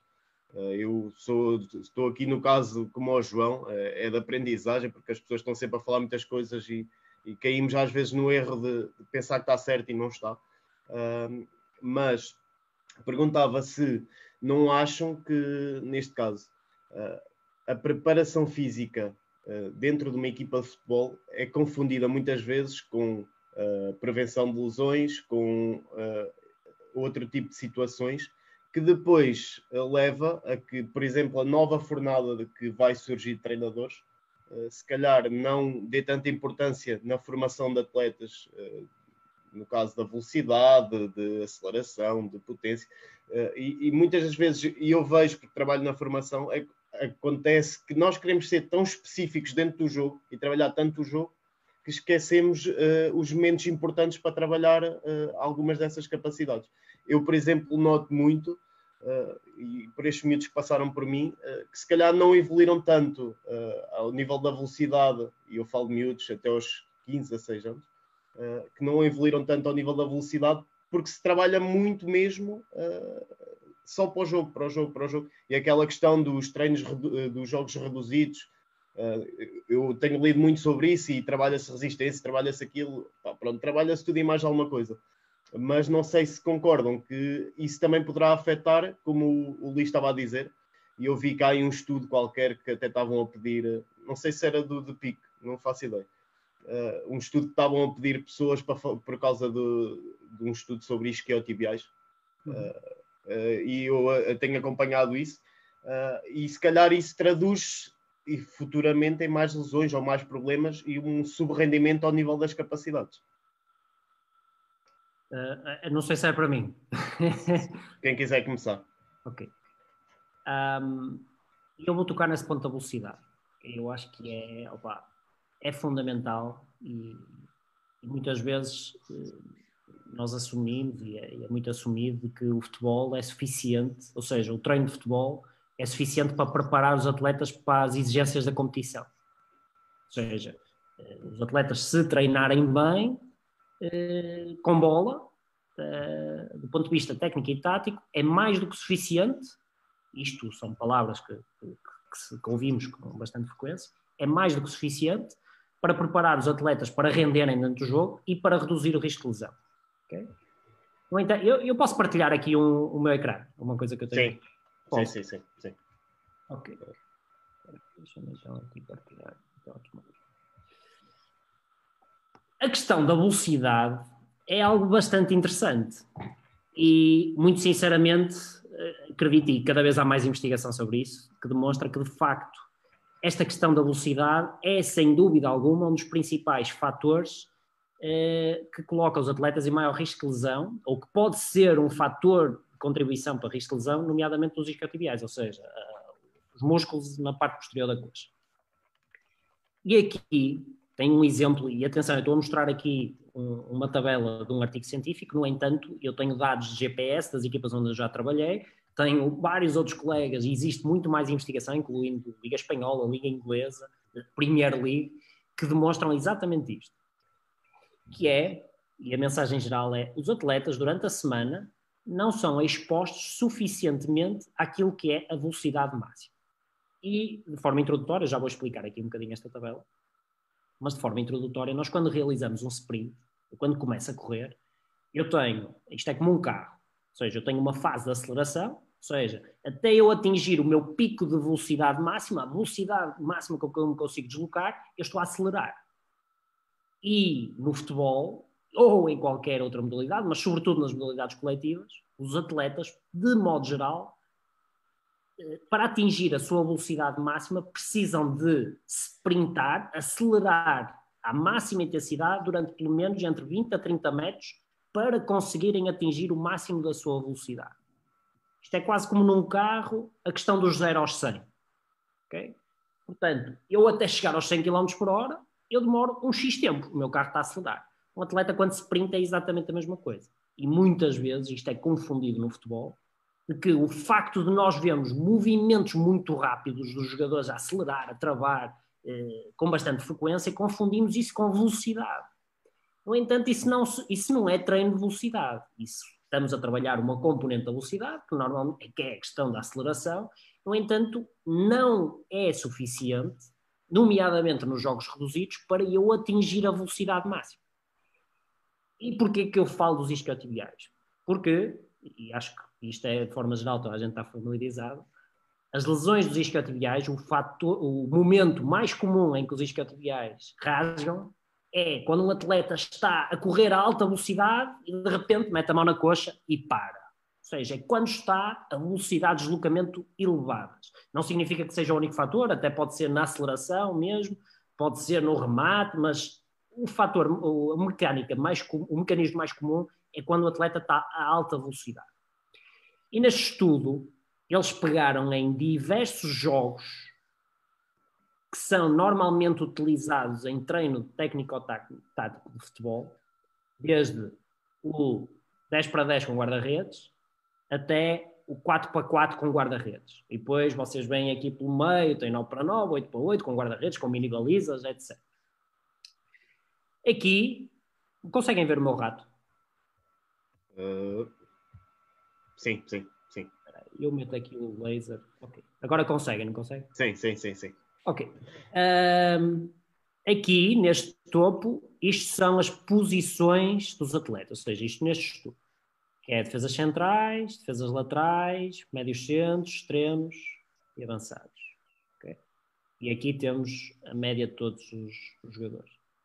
E então o que eles pegaram, e esta tabela que nos diz é a percentagem média deste, das, das diferentes posições da velocidade máxima que é atingida durante cada um destes exercícios.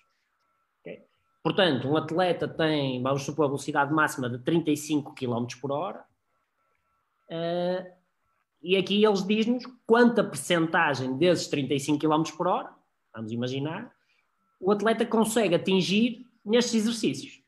E vamos pegar nos jogos reduzidos, ou seja, jogos reduzidos, muitas vezes nós estamos a falar de, de, estamos a falar de dimensões do terreno 20 até 30 metros, vamos supor, mas isso o João pode, pode dizer melhor do que eu. Um, mas se nós pegarmos aqui a média de todos os jogadores, e podemos ver por posição, mas a média no 4x4 mais guarda-redes foi 78% da velocidade máxima. Okay? Em média, os atletas, isto permite atingir apenas 78% da velocidade máxima. Porquê? Porque não há espaço suficiente. Ou seja, eu disse há pouco que nós precisamos no mínimo de 20, 30 metros para atingir a velocidade máxima. Se eu estou a jogar em 20 ou em 30, ainda por cima, com eh, restrições ou, ou, constrangimentos de regras do jogo, eh, não vou conseguir atingir a velocidade máxima. Portanto, 78%. E o mais curioso é que mesmo no 10 para 10, e este aqui não estou agora aqui bem presente, mas acredito ou isto ou é da área a área ou é mesmo campo inteiro, nós temos uma média de 85% atingido em termos de velocidade máxima e a velocidade máxima que está aqui é a de jogo. Ou seja, não é a velocidade máxima medida num sprint em linha reta, sem bola, é a velocidade que os atletas por norma atingem no jogo e comparar com o que por norma eles conseguem atingir nos treinos. E neste estudo, aqui, o exercício que conseguia melhor era o 9 para 9 com guarda-redes e o 6 para 6 com guarda-redes em 50% a metros, 89% isto ainda é longe daquilo que é a velocidade máxima dos atletas. Portanto, qual é a informação que eu tiro daqui? Eu tenho imensos outros dados de dados de terreno que eu próprio recolhi através da análise com GPS. Se os atletas apenas fizerem treino técnico-tático, não são expostos durante a semana a velocidade de sprint suficiente que vai ser também utilizada em termos de jogo e não são uh, expostos a distâncias a alta velocidade acumulado em termos de semana de treino. E isto gera logo um grande problema, porque as lesões ocorrem, sobretudo, quando eu ultrapasso ou começo a fazer algo para o qual não estou preparado ou habituado para fazer. Portanto, se eu tenho atletas que não se sprintam durante a semana e depois têm que chegar ao jogo e sprintar, provavelmente eu vou estar em maior risco de ter problemas. Sobretudo se eu estiver a falar de atletas que são aqueles atletas que têm poucos minutos de jogo, que só jogam para ir de duas em duas ou de três em três semanas, vão tendo 20 minutos por jogo. Esses atletas são atletas que estão mais sujeitos a ter esse risco de lesão, porque nem são expostos nem em jogo nem em treino. Portanto, a questão da velocidade, e respondendo aí muito concretamente um, àquilo que é uh, a questão da, da, da, da importância do, do, treino mais analítico, não só em miúdos, mas também em profissionais, prende-se muito que apenas jogar futebol ou apenas treinar com especificidade no campo, com bola, com exercícios de futebol, não é suficiente para preparar os atletas para as exigências da competição. E isto, os dados estão ao alcance de todos. Quem trabalha com GPS, a grande importância do GPS não é ver quantos quilómetros o jogador correu no jogo, não é ver se correu muitos metros significa que teve bem. O GPS e a gestão das cargas serve simplesmente para eu saber se o atleta já fez o suficiente e não precisa fazer mais, ou se ainda não fez o suficiente e precisa fazer mais. Portanto, é inequívoco que o treino de futebol, independentemente do modelo utilizado em treino, não é suficiente para preparar os atletas para as exigências da competição, logo não é suficiente para reduzir o risco de lesão. Não, não estou a dizer que fazendo aquilo que eu estou a dizer não vai haver lesões, porque vai. No entanto, eu consigo estar mais próximo de reduzir em maior escala o risco de lesão. João, queres pegar nesta, nesta parte e, e segues para a parte do, daquela questão do Atlético Madrid?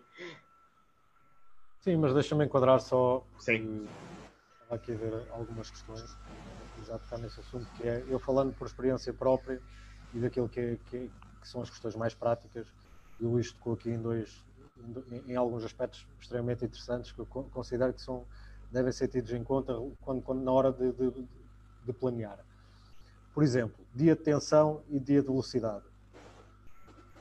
Com o controle do GPS, nós percebemos claramente que aquilo que o Luís disse e bem, eh, relativamente àquilo que são os exercícios de jogo eh, com a oposição, eh, numa relação de cooperação-oposição, não são suficientes eu, eu tenho a mesma opinião.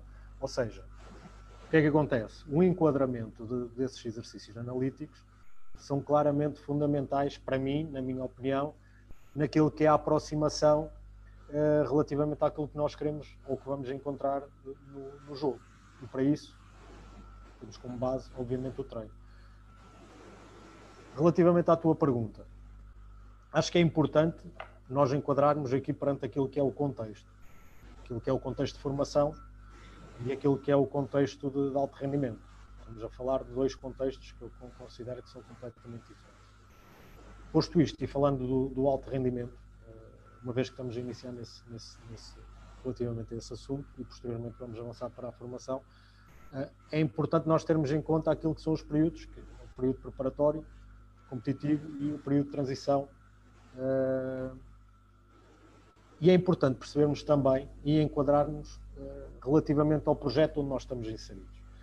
Isto num projeto de clube de grande dimensão, de média dimensão ou de pequena dimensão. Quando eu falo de dimensão, falo relativamente à, à competição onde estão inseridos uh, e não da estrutura em si. E nós percebermos isto, ou seja, dentro de que competições é que nós estamos inseridos. E se estamos inseridos, por exemplo, no período com, com, competitivo, temos que perceber que o tempo é escasso, existe pouco tempo. Ok? E nós temos que ter isto em, em consideração, ou seja, as variáveis são estas. Uh, e na hora de nós tomarmos decisões relativamente àquilo que é o planeamento, e nós já tocamos aqui em alguns aspectos que são extremamente relevantes, que é a forma como nós priorizamos as coisas. Uh, eu considero que esta parte uh, relativa àquilo que, é potencial, àquilo que é a dimensão física é importante. E eu olho para isto em três perspectivas e já, e já aprendi com o Luís, porque vou tocar numa nomenclatura que pelos vistos não é que está correta, que é a potencialização das capacidades físicas, a prevenção de lesões, ok? Foi isso que eu, que eu aprendi hoje. Não está uh, não tá, não tá errado, João. Não, eh, dizer prevenção de lesões não está errado. Eu acho é que. Deste uma perspectiva diferente, lógico. Mudou um bocadinho o paradigma nós utilizarmos que vou prevenir algo, prevenir significa que não vai haver, mas vai sempre haver. E essa, e essa é também um dos grandes erros que eu acho que, que, que a própria área mais classe que está responsável pelo desenvolvimento das qualidades físicas tem uma dose de culpa, é que muitas vezes nós sobrevalorizamos o trabalho e vamos dizer que se fizermos ginásio, os atletas não se vão lesionar. E como é óbvio, quando os atletas começam a arrebentar, porque é impossível ter zero lesões no, no mundo do alto rendimento, como é óbvio, as pessoas que não estão tão dentro do assunto vão perguntar, então os atletas estão, este gajo lesionou-se e ainda está a treinar. Por isso é que eu acho que o termo prevenção pode não ser tão pode não espelhar muito bem aquilo que é o objetivo e redução, mas não significa que é errado, até porque é o termo mais utilizado. Não, eu quando digo que aprendi é que aquilo que tu partilhaste tem a sua lógica. Ou seja, tendo a sua lógica, para mim passa a ser, passa a ser uma verdade.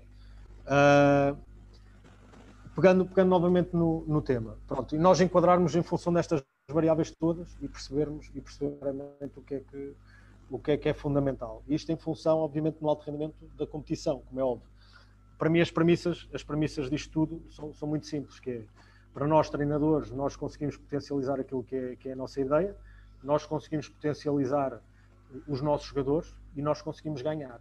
E eu costumo dizer que um, um treinador consegue estas três, uh, estas, estas três variáveis, por assim dizer, que é o melhor treinador.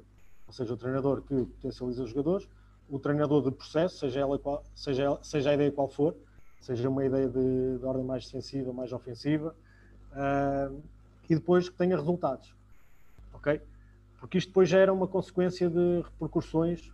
Uma pessoa que tenha resultados, que potencialize os jogadores, que tenha um bom processo, em termos daquilo que é a empresa, porque não nos podemos esquecer que o clube é, não deixa de ser uma empresa. Uh, e sendo uma empresa, o produto acaba por ser os jogadores uh, que, são, que são ativos dentro do, dentro do clube.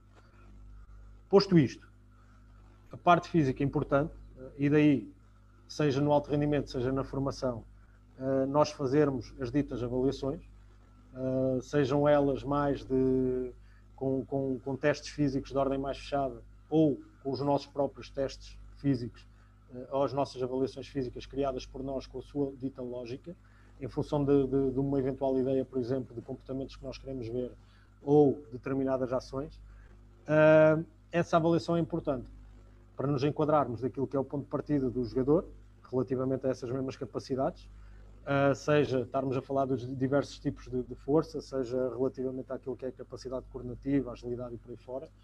Uh, e nós depois conseguimos fazer o transfer disso para, para o terreno. Eu posso partilhar, por exemplo, uma situação uh, que, que, comecei a pôr em prática conjuntamente com a minha equipa técnica do, do Sporting Clube Braga, relativamente àquilo que era a avaliação dos movimentos, ou seja, relativamente àquilo que era a qualidade dos movimentos dos nossos jogadores em função daquilo que era a nossa ideia, dos nossos comportamentos. Os comportamentos que nós pretendíamos, nós basicamente avaliávamos. E até mesmo das ações. Exemplos. Aquilo que era um jogador em contenção, como é que, como é que era feito o encurtamento, a velocidade e a técnica base do, do, da contenção.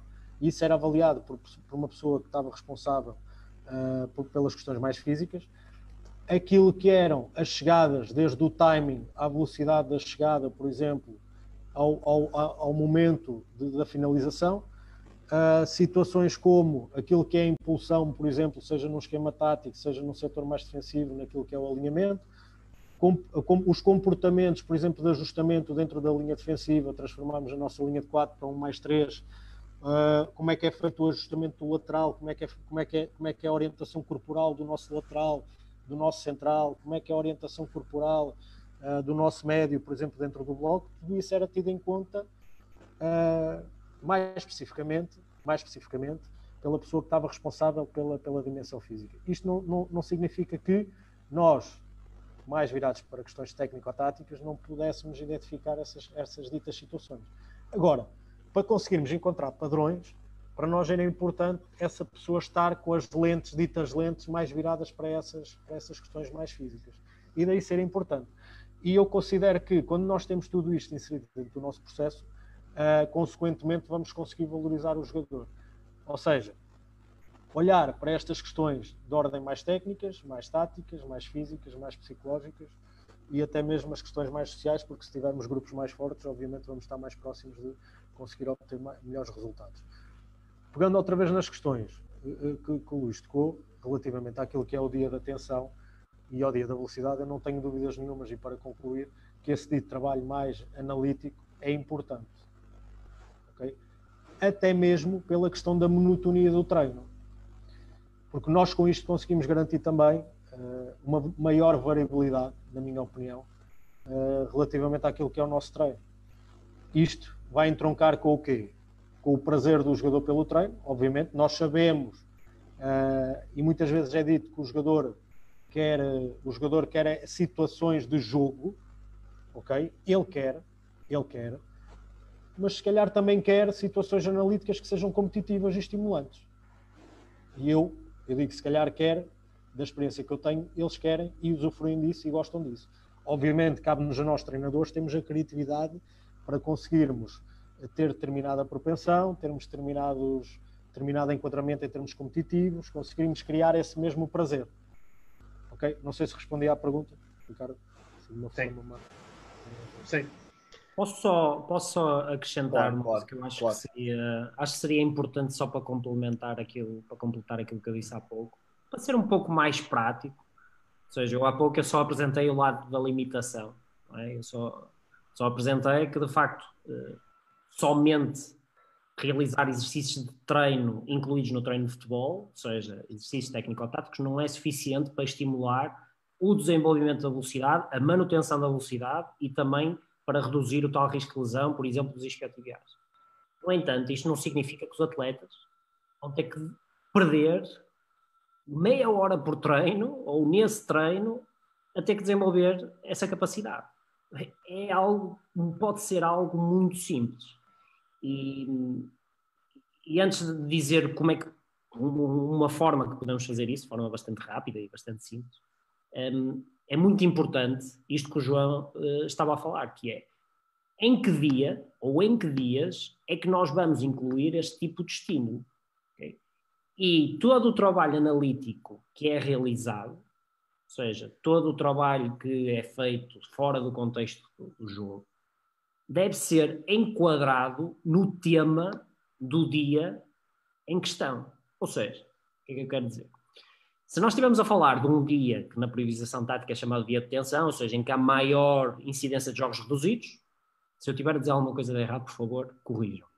Uh, onde há maior incidência de jogos reduzidos, nós sabemos que não vai haver grande exposição à velocidade máxima, não vai haver grande corrida de alta intensidade. quando eu falo corrida de alta intensidade, é correr deslocamento relativamente rápido. Embora o jogo reduzido possa parecer bastante rápido, porque tem tomada de decisão rápida, a bola mexe-se rápido e nós vemos muita travagem e aceleração, não significa que haja muita corrida de alta intensidade, porque não há. Mas é nesse dia que nós vemos muitas travagens, muitas acelerações, é nesse dia que nós que nós vemos esforços repetidos num curto espaço de tempo, pouca recuperação, trabalho, pouca recuperação, sempre assim. Não é nesse dia, provavelmente, que faça mais sentido eu expor os atletas à velocidade máxima, porque não vai de encontro ao tema do dia. Esse pode ser o dia, por exemplo, em que eu vou, visto que há uma maior incidência sobre a parte muscular, ou seja, por isso é que se fala de tensão, porque há maior tensão muscular nas mudanças de direção, nas acelerações, esse pode ser o dia que nós utilizamos, por exemplo, para o desenvolvimento da força e da potência no ginásio, nomeadamente mais pesado. Porquê? Porque é mais afastado do próximo jogo, eu tenho mais tempo para recuperar. No dia em que eu vou utilizar exercícios de treino com maior dimensões do terreno de jogo, ou seja, aqueles típicos exercícios de área a área, em que eu meto mais elementos, em que tenho mais espaço para correr, em que eu sei necessariamente que vou ter inerente logo ao treino técnico-tático, mais corrida de alta intensidade, mas sei que nesse dia não é suficiente para me estimular ao mesmo nível que eu vou ser estimulado no jogo. E alguém aqui nos comentários há pouco perguntou, então, se, porque é que nos exercícios de treino, 10 para 10 com guarda-redes, só atingem 85% e não atingem em treino? Há várias razões para isso. Primeiro, os jogadores podem estar a roubar em treino, é bastante comum. Ponto número dois, não há adrenalina, não há o estímulo da competição, portanto, em qualquer modalidade, o ambiente de competição é sempre de maior intensidade que o ambiente de treino. Portanto, a razão essencialmente é essa. Um, mas uh, aquilo que eu posso fazer é, nesse dia em que eu sei que vou ter mais espaço para correr, em que vou ter mais exposição, eu posso incluir alguns exercícios analíticos que me permitam expor os atletas a tal essa velocidade máxima. Para quem trabalha com GPS, a forma que pode fazer é, visto que eu tenho dados em tempo real, eu posso chegar ao final de um tempo e dizer assim: este atleta hoje, esta semana, ainda não atingiu este patamar de velocidade que eu quero que atinja, portanto, no final, ou mesmo no aquecimento, se eu souber que isso é um, uma constante para esse atleta ou para esse grupo de atletas, eu vou realizar dois ou três sprints. Ou seja, é algo tão simples. Por exemplo, o que eu costumava fazer era fase final do aquecimento, fazíamos dois ou três sprints de 30 a 40 metros, em que eu colocava atleta lado a lado, tinha acesso ao GPS, organizávamos uma competição em que havia subidas e descidas de divisão dos atletas que perdiam um com o outro, ganhava, eh, organizávamos algum prémio para que fosse mais rápido nesse treino, ou seja, estimular o ambiente competitivo para nós termos de facto a exposição a essa tal velocidade máxima. E mais uma vez eu digo, isto é um fator fundamental para reduzir risco de lesão de isquiotibiais. Se os atletas não se printarem frequentemente, de 4 em 4 dias, a velocidade vai ser um problema gigante, não só no rendimento, mas sobretudo no risco de lesão. Portanto, só para dar aí um, um input mais prático, isto pode ser incluído, por exemplo, na fase final do aquecimento, pode ser em doses pequenas, realizar quase diariamente, mas em doses pequenas, porque não vai causar muita fadiga ao atleta e pode fazer toda a diferença. João, não sei se queres acrescentar alguma coisa. Acrescentar, acrescentar aqui com, com uma situação prática uh, relativamente àquilo que, que, era o nosso trabalho no, no Sporting Clube Braga, em que nós uh, tínhamos isso em consideração, por exemplo, na ativação. Ok, tínhamos o trabalho de ginásio uh, com determinada especificidade em função do dia, mas depois, mesmo na ativação, nós tínhamos, nós tínhamos em consideração aqui algumas, algumas questões. Por exemplo, uh, sabíamos que a coordenação e a agilidade iam estar inseridas, uh, por exemplo, à terça-feira com folga à segunda-feira, no nosso caso, em que não, jogava, não treinávamos ao sábado, folgávamos também. À terça-feira, coordenação e agilidade presente naquilo que era o nosso modelo de ativação. Uh, a técnica de corrida à quarta-feira, à quinta-feira, velocidade pura e sexta-feira, a velocidade de reação. Isto como complemento ao trabalho que, que era efetuado também no, no, ginásio. Agora, sempre que era necessário nós, nós eh, darmos um acréscimo nesse sentido, esse, esse acréscimo era dado também para, para concordar também com, com o Luís nesse sentido. Olha, colocar colocar aqui um, algumas questões que temos aqui do público. Algumas já foram sendo uh, respondidas por vocês, foram tocando aqui e ali. Tínhamos uma pergunta uh, do Luís Simões que mandou um abraço ao João uh, e lhe chamou crack, que já foi respondida. Entretanto, temos aqui uma pergunta do Miguel Leocádio, que é para ambos, que acho que poderá ser importante se, porque estávamos aqui a falar de, da distinção dos dias. ele pergunta uh, quais os ganhos em realizar a recuperação no dia após um jogo ou dois dias após um jogo? Não sei se quem é quer responder em primeiro. Luís, podes avançar, que o craque o crack aqui és tu. ok, eu acho que. Eu vou, vou aliás, vou, vou, dar aqui um cenário que aconteceu uh, enquanto eu estava na China, que é bastante curioso um, e que acontece frequentemente aqui em Portugal. Um, nós fomos jogar fora e a China é enorme, como, como devem imaginar, ou seja, tínhamos voos de 3, 4 horas sempre uh, e houve atrasos de voo e nós chegamos tarde, uh, tarde, já depois da meia-noite. E o treinador gostava sempre de fazer o dia de recuperação no dia seguinte ao jogo. Então marcou o treino, o dia de recupera, o treino de recuperação para às nove da manhã. E isto levanta já aqui uma série de problemas. Primeiro é que eu não sei se vou dizer uma grande novidade, mas o treino de recuperação do que é feito em termos de treino, fazer aquelas corridas ou ir à bicicleta, acelera muito pouco aquilo que é recuperação. Ou seja, 99% do que é recuperação é sono, nutrição, tempo de lazer do atleta. E quando eu falo lazer, não é apanhar bebedeiras nem ir para a noite, é de facto terem tempo de lazer com família e amigos ou a fazer coisas que de facto lhes faça sentir bem, também do ponto de vista psicológico. Porque não nos podemos esquecer que ao mais alto nível os atletas jogam 4 e 4 dias, se não tiverem tempo de lazer, eh, também não, não vai ser benéfico. Portanto, 99% do que é a recuperação são estas três coisas. E isto não é a chamada rocket science, não é nada do outro mundo, é simplesmente ter rotinas de sono, dormir bem e de forma eh, rotineira, criar rotinas de horários, não só a duração, a quantidade de sono, mas também uh, os horários.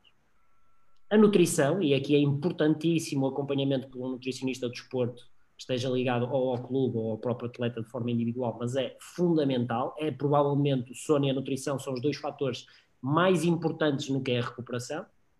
E depois temos o tal tempo de lazer. Tudo o resto, tudo o que seja massagens, banhos de gelo, eh, compressão, eh, corridinhas, eh, andar de bicicleta, fazer alongamentos, isso é um pormenor ínfimo? Vale muito pouco naquilo que é, de facto, acelerar biologicamente a recuperação. Até porque muitas dessas estratégias, o principal benefício, eu não estou a dizer, eu não estou a menosprezar isto, isto não significa que não seja importante. No entanto, eu estou aqui só a falar acelerar recuperação biológica. Todas essas ferramentas contribuem muito pouco. Okay? aquilo que existe é um efeito de facto mais psicológico. Existem determinados atletas que gostam de fazer o banho de gelo, existem determinados atletas que gostam de massagem, existem determinados atletas que não gostam de fazer nada. Okay? E esta, este fator de preferência do atleta pode potenciar aí alguns efeitos psicológicos, no entanto, não acelera a fisiologia, ou seja, o músculo não recupera mais depressa por haver treino de recuperação. Portanto, a urgência que muitas vezes existe em que temos que fazer treino de recuperação no dia seguinte, não é bem assim. Porquê que, e respondendo à questão, eu acho que realizar o treino no dia seguinte do jogo é melhor do que realizar dois dias depois. Dependendo do contexto. Eu vou só falar do contexto logístico e depois vou dar outra opinião também do, do, do contexto da gestão emocional também do, do próprio grupo. Do contexto mais logístico, faz todo sentido realizar o treino no dia seguinte. Não é porque vamos treinar, mas também não é para realizar esse treino e fazer com os atletas que chegam de jogar em Lisboa, que chegam ao Porto às 4 da manhã e que vão ter treino às 10 da manhã do dia seguinte, não, porque aí já estamos a cortar os 99% da importância, que é o sono. Eh, mas é importante eu ter no dia seguinte contacto com o grupo, porque eu permite-me ver quem são os atletas que estão limitados fisicamente uh, para o resto da semana, por exemplo. Permite-me ver quais é que, que tipo de limitações é que eu vou ter ao longo da semana de treinos, porque se eu só fizer dois dias depois do jogo, se eu só tiver os atletas, se eu só ouvir os atletas dois dias depois do jogo, eu vou ter pouco tempo para reagir e para, para programar a semana de treinos. Portanto, do ponto de vista logístico, é mais fácil ter os atletas no dia seguinte. No entanto, não nos podemos esquecer também do fator emocional, okay? porque nós não estamos a falar com robôs, estamos a falar de pessoas. E muitas vezes, após ou um momento mais difícil, ou uma vitória, possa fazer todo sentido dar o dia seguinte de folga, ou então até dar dois dias de folga. Porque, na verdade, e isto é muito difícil, eu estou a falar apenas de quem teve tempo de jogo. Porque aqui, se entramos então pelo assunto dos suplentes e dos não utilizados, esta é outra das grandes limitações neste momento em termos de mitologia, parece, e uma das grandes dificuldades de gerir, porque de facto quem não jogou não pode fazer o mesmo de quem jogou e não pode ter a mesma semana de treinos. Uh, mas eu não vejo problema absolutamente nenhum de dar dois dias de folga. Se eu tiver um grupo que tenha cultura para ter dois dias de folga. Não é porque se eu, não, se eu der dois dias de folga não significa que eles não vão recuperar. Porque 1% da recuperação, 99% eles não fazem, eles não recuperam no clube, eles recuperam quando estão em casa. Portanto, na minha opinião, respondendo concretamente à questão, acho dia seguinte realizar treino ou ter os atletas presentes no clube para eu conseguir gerir o resto da semana, mas não esquecer que o dito treino de recuperação não acelera a recuperação, por exemplo, muscular. Pode estimular a componente mais psicológica, se eu fizer coisas que os atletas estejam habituados e com qual se sintam bem, no entanto, não é fundamental.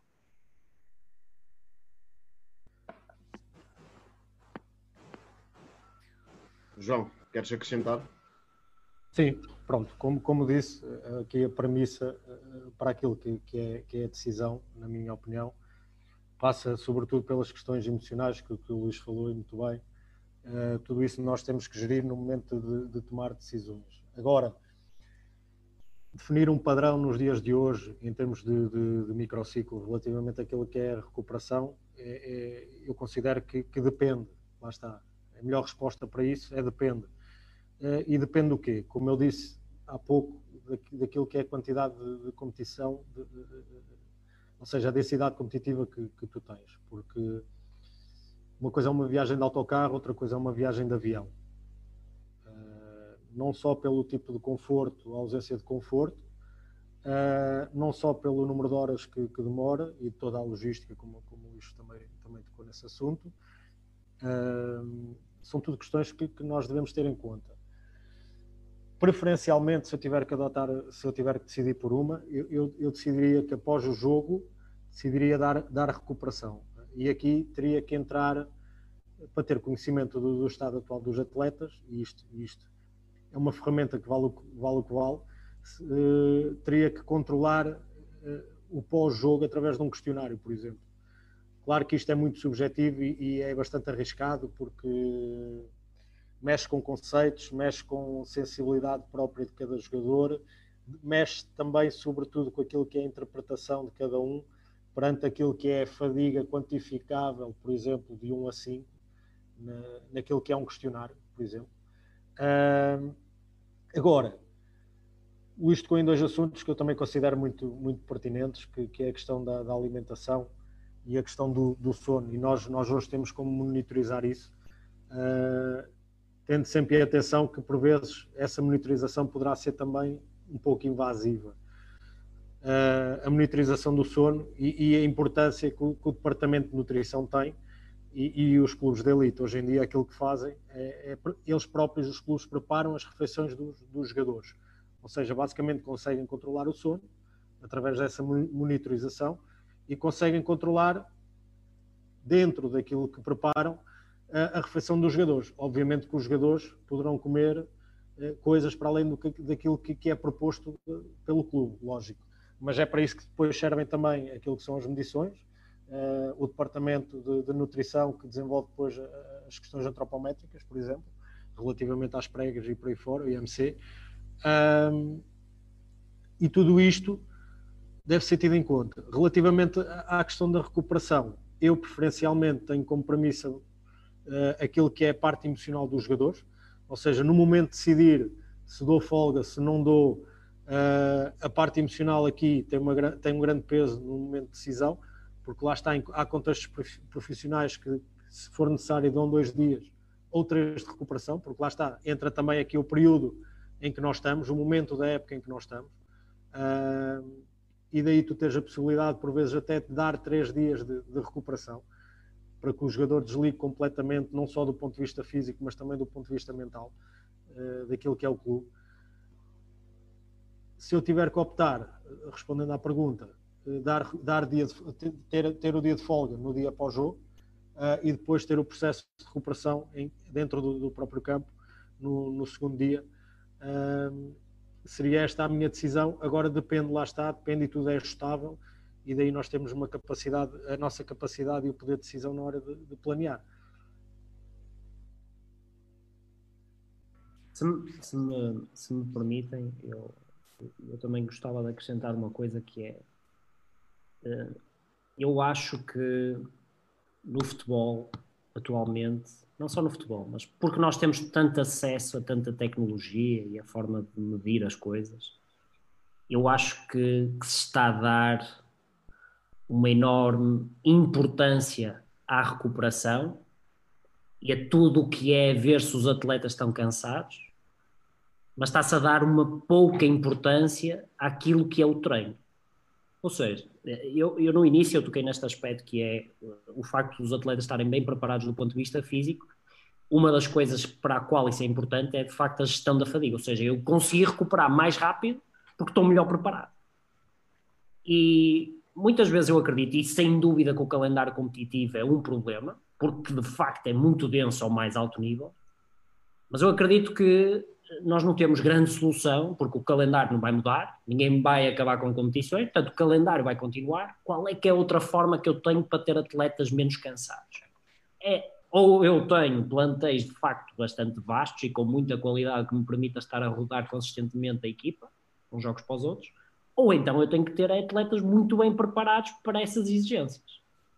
E eu acho que se dá um foco muito grande àquilo que é recuperação, mas esquece muito daquilo que é eu de facto preparar os jogadores para não andarem sempre tão cansados. Porque muitos atletas andam consistentemente sob fadiga porque simplesmente não estão preparados para as exigências. E isto começa desde logo na formação. Porque, opa, e sem dúvida que hoje podemos monitorizar o sono, podemos monitorizar o stress, podemos.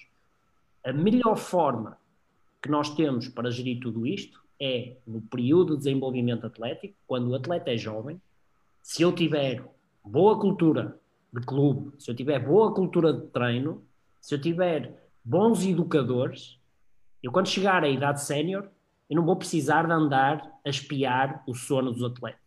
Eu estou aqui a utilizar, como é óbvio, não é esse o objetivo, é de facto nós conseguimos monitorizar a qualidade, mas se houver um processo educativo na base, eu quando chegar à idade sénior, eu não preciso de andar a monitorizar o sono. Okay? Porque o próprio atleta já está familiarizado, já sabe o que, é que são os questionários, já sabe quais são as rotinas que tem que ter fora do jogo e isto consegue-se na formação. Como é óbvio, quando nós trabalhamos na elite, vamos trabalhar com muitos atletas que vêm de diferentes países, diferentes realidades, que não tiveram acesso a este tipo de educação.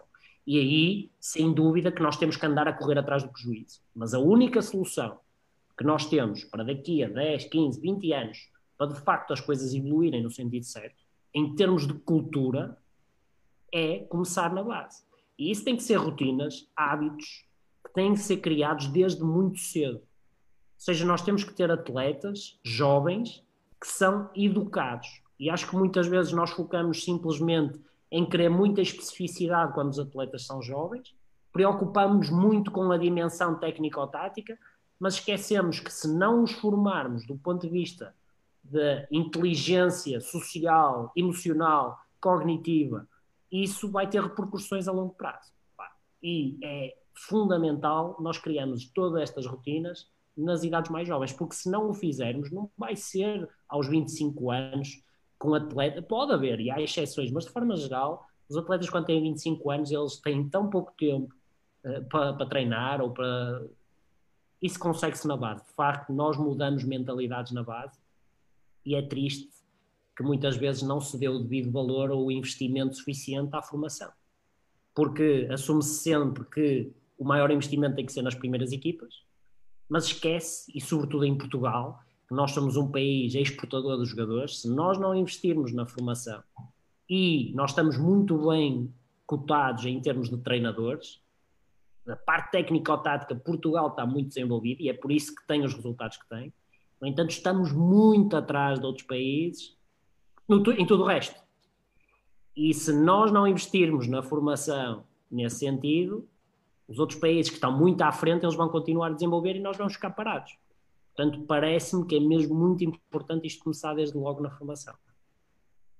Deixa-me acrescentar, se me permitem, e falar do, do, do, de um caso em concreto, pronto, o Sporting Clube Braga, clube, clube pelo qual eu, tive a oportunidade de, de, de, estar inserido nessa estrutura, que, que neste momento, e, e Luís dizendo, partilhando contigo, existe uma grande preocupação em termos daquilo que é, que é consciencialização nas diversas áreas. Faço-me entender?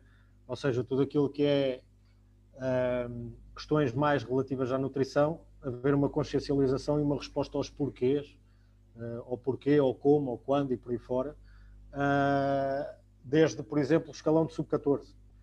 Uh, o próprio trabalho de ginásio, por exemplo, isto, isto, devemos ter algum cuidado, e tu já disseste bem, quando, quando falamos do trabalho de ginásio, o que é que é isto do trabalho de ginásio?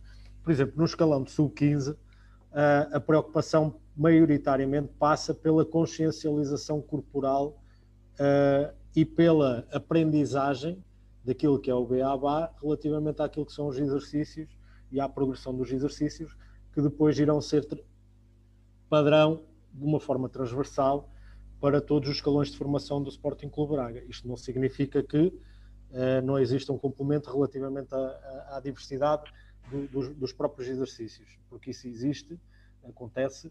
Agora, só para terem, para terem a ideia, mais em termos práticos, por exemplo, no, no Sporting Clube Braga, uh, a consciencialização daquilo que é o trabalho da dimensão física, do desenvolvimento da dimensão física, começa no escalão de sub-15. Isto, quando tu começas a manipular cargas, porque no escalão de sub-14, uh, tu tens uma, eles têm uma consciencializa, consciencialização existe um trabalho nesse sentido, mas sem, com a ausência de cargas. e, okay? há uma, e, há uma, e há uma questão um, desta questão da, da, educação e de criar isso no sub-15 e até antes, que é uma das coisas que pá, eu trabalho com malta do atletismo, okay? malta que atletas olímpicos. E uma das coisas que a mim me custa imenso a compreender é que o jogador de futebol passa no clube duas horas por dia. E isto parte muito daquilo que é a sua educação enquanto atleta jovem. Ou seja, hoje em dia, por exemplo, eu chegar a uma equipa profissional de futebol e dizer que duas vezes por semana eles teriam que ficar no clube a almoçar, ou podiam ir, mas tinham que voltar à tarde, por exemplo, para fazer uma sessão de treino de força no ginásio, é absolutamente impossível. E, e, ninguém pode dizer que de facto os atletas treinarem mais do que duas horas por dia, porque não treinam duas horas, treinam normalmente uma hora e um quarto, uma hora e meia no máximo. Treinar mais do que isso não significa que vão estar mais cansados. Mas é muito difícil, do ponto de vista cultural, num ambiente profissional, hoje em dia, aqui em Portugal, mas não só, de dizer aos atletas que têm que ficar mais tempo no clube. Onde é que eu consigo alterar isto? É na formação se eu criar hábitos durante as idades mais jovens, quando os atletas chegam à fase sénior, em que de facto eles têm que estar prontos a render e têm que ter comportamentos verdadeiramente profissionais, se eu conseguir criar essa base durante os escalões jovens, vai ser muito mais fácil eu aplicar no, uh, em escalões profissionais. E, e, este é um exemplo, por exemplo, os atletas acham que se ficarem mais duas horas no, no clube é, é, o fim, é, é quase como se fosse uma, um, um castigo, porque de facto treinar mais do que duas horas por dia é um problema. Ninguém fica em sobretreino por passar mais do que duas horas no clube, porque caso contrário, os atletas das outras modalidades que treinam 25, 30 horas por semana tinham estavam, já não, já não eram atletas, já tinham acabado a carreira. Portanto, acho que criar essa base na formação, opa, repito, é mesmo, mesmo, mesmo muito importante. Por exemplo, pegando outra vez no exemplo do Braga, em média, posso dizer que em média, e daí eu considerar que o Braga está a fazer um excelente trabalho, em média, o jogador neste momento está presente cinco, cerca de 5 horas dentro da própria academia. Ah, onde, existe, onde, existe, este complemento de, relativamente àquilo que é a especificidade do treino, do jogo, com a análise do jogo, por exemplo, uh, onde existem as medições, onde existe o acompanhamento em termos nutricionais, onde existe o dito trabalho complementar e o trabalho de ginásio. Quando eu digo complementar, mais virado para a ordem tática, uh, não invalidando aquilo que são as questões físicas, se assim for necessário. Ok? Aquilo que é a dita prevenção, se, se o jogador, por exemplo, tem um, um, um, plano mais individualizado, tem que realizar com o fisioterapeuta, vai fazer. Uh, e o jogador tem que estar consciente que onde é que eu quero chegar, qual é o caminho que eu tenho que seguir para conseguir chegar ao determinado fim. E isto é fundamental. E, e essa, essa, essa formação eu considero também importante, só para finalizar, e, e, e, facilita muito mais aquilo que é o processo do treinador no, no alto rendimento. Ou seja, nós temos a responsabilidade de conseguirmos uh, desenvolver esse tipo de trabalho, tendo condições ou não tendo condições. Porque as condições somos nós que as criamos. Se não dá de uma forma, e nós, eu considero que nós temos muita força, os portugueses têm muita força, e o Luís que esteve lá fora, não sei se partilha da mesma opinião, nós somos dos melhores. Uh, eu considero que somos os melhores, assim como os espanhóis e os alemães, uh, a nível mundial. Isto porquê? Também pela capacidade que nós temos de adaptação, pela criatividade que nós temos, pela proatividade que nós temos, pelo espírito de trabalho que nós temos, pelo espírito, espírito de sacrifício que nós temos. Isto vai entroncar com o quê? Vai entroncar com aquilo que eu acabei de dizer, se não temos condições, temos capacidade para as criar, porque isso faz parte de nós, enquanto portugueses. Concordo. Vamos deixar o Pedro e o Ricardo avançarem nas perguntas, senão eles vão nos expulsar. Olha, malta, mais, mais, mais do que nós estarmos aqui a fazer perguntas, eu acho que o vosso diálogo foi, foi fantástico até agora. Vocês, um, colocando-nos aqui um bocadinho de parte, acabaram por responder a várias questões, sobretudo sobre a formação. Nós temos uh, os nossos seguidores, uh, vários treinadores, pais, atletas, uh, malta jovem que nos segue, então sobre a formação eu acho que vocês responderam praticamente a tudo, eu depois só quero colocar uma questão, mas aproveitamos para colocá-la lá mais à frente. Em relação ao, às tuas opções, João, e agora falando um bocadinho se calhar mais sobre a parte do treinador, nós há dias falávamos aqui da questão da, das características barra das capacidades físicas, porque a altura não será uma capacidade, porque não é treinável, correto? Um, mas aquilo que, aquilo que eu te pergunto é o seguinte: há padrões para estas questões, ou seja, para ti um central tem de ser 1,90m para cima e o Mandzukic não pode jogar a extremo esquerdo? Não. Uh, não, não existem esses, esses padrões de uma forma fechada. Poderei eventualmente ter as minhas linhas orientadoras relativamente àquilo que são as características dos jogadores, uh, tendo como determinadas características prioritárias, sendo que essas características mais físicas, ou seja, nomeadamente em termos daquilo que é a estatura, uh, não será um fator de exclusão daquilo que é o momento de, de seleção desse mesmo jogador. Eu já vi jogadores altos com uma destreza fantástica.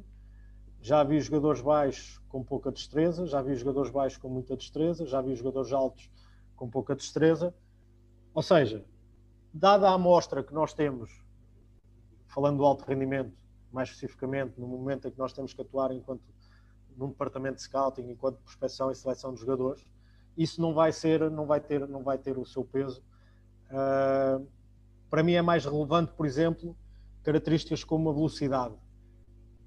E, e para mim uh, tem mais peso isso do que propriamente a, estatura, por exemplo. Uh, Eu, eu, valorizo muito as velocidades, aquilo que é velocidade, a velocidade de deslocamento, aquilo que é a velocidade de, de, de, de execução, aquilo que é a velocidade da decisão. Uh, isso para mim sim é fundamental no, no momento de, decidir e ter que optar por um, por um jogador em, função, mesmo em função da, da, da, da posição do jogador. Agora, relativamente aos escalões de formação, muito se discute e ainda é discussão, e eu não percebo porque que ainda é discussão. O jogador é baixo, tem potencial, tem uma capacidade técnica brutal, muito forte no, na, naquilo que é o primeiro toque, na forma como orienta, como recebe, uh, como antecipa. Se ele tem essas características, então vamos ajudá-lo. E não, e, e, e não vamos excluí-lo porque ele não tem a dimensão física que nós pretendemos. Ou seja, cabe-nos a nós, mais uma vez, sermos criativos, eh, enquadrarmos relativamente ao nosso processo, enquadrarmos o jogador dentro do nosso processo e ajudá-lo e potencializar aquilo que ele tem de bom e tentar melhorar aquilo que ele tem de menos bom, por assim dizer, sendo que sabemos que não vou, eu não vou pegar nas duas mãos e nos dois pés, conjuntamente com um colega meu, e não vou começar a esticá-lo e ele vai crescer, obviamente. Então, cabe-me a mim protegê-lo de certa forma perante as dificuldades que ele poderá encontrar relativamente àquilo que é a dimensão física dele, em, em termos de estatura. João, posso só colocar, posso colocar uma questão? Aí, quando falas dessa, dessa situação, incluís os guarda-redes nesse pensamento? Aí posso fechar um bocadinho mais. Uh, mas não é, não é um fator de exclusão. Tu tens, tens o exemplo do, do guarda-redes conhecido por nós, que é o Beto, que para muitos departamentos de scouting, a estatura dele seria um fator de, de exclusão na, na, possível entrada daquilo que era um plantel de, de alto rendimento. Agora, existem testes que nós podemos, podemos realizar na formação para obter, para obter esses, essa, essa mesma informação. Agora, tu determinares uh, tem que ter 1,85m. Há gajos que têm 1,80m e são muito, muito bons guarda-redes a proteger os postos. Isto porque pela capacidade que têm de, de antecipação em eventuais situações, seja pela destreza que têm, seja pela impulsão que eles têm, embora não sejam tão altos, têm uma capacidade para chegar mais longe e mais alto do que outros guarda-redes que, que, possam ser mais altos do que eles. Por, seja por 5 centímetros, por 3, por 7. Esta é a minha opinião. Aproveitando este assunto, uh, aqui o Mário Simões coloca, e tu falaste agora do, das, tuas, uh, portanto, das tuas opções enquanto treinador uh, de futebol profissional e também em relação ao futebol formação, ele pergunta em relação à transição se não há jogadores que se perdem por, eh, ele diz aqui, por terem esta componente física mais, uh, mais limitada, ou seja, tecnicamente são muito fortes, taticamente conhecem o jogo, mas depois fisicamente aquela transição torna-se complicada. Concordo, e é um facto. Uh, na minha opinião, é um facto. Uh, mas não passa só por isso. Eu, muitas vezes, eu, eu, num tom provocador, eu costumo desafiar uh, com uma pergunta, alguns treinadores que, que jovens que, que acabam por, por, querer conversar comigo, até que ponto tu conheces o teu, o, o teu jogador? Ok, tu fazes uma avaliação em termos técnicos, que podes fazer em termos isolados, uma avaliação em termos táticos, que podes fazer em termos isolados também, físicos, psicológicos e sociais. Claro que depois criamos a relação entre todas estas dimensões. Mas relativamente àquilo que é cada uma das dimensões, conhecimento é que o treinador tem do jogador que tem à sua frente. E muitas vezes o, erro acaba por ser este, que é nós nem, nem sequer conhecemos o jogador que nós temos. Que é, ok, ele tem esta fragilidade do ponto de vista físico, certo? Mas será que a fragilidade que ele tem neste momento, por exemplo, com 15 anos, irá ser, continuará a ser uma fragilidade com 18 anos, quando ele tiver 18 anos, ou quando tiver 20. Eu já vi muitas situações de jogadores com 13 anos que eram muito baixos e com os 18 anos eram o jogador, era o jogador mais alto do plantel, por exemplo.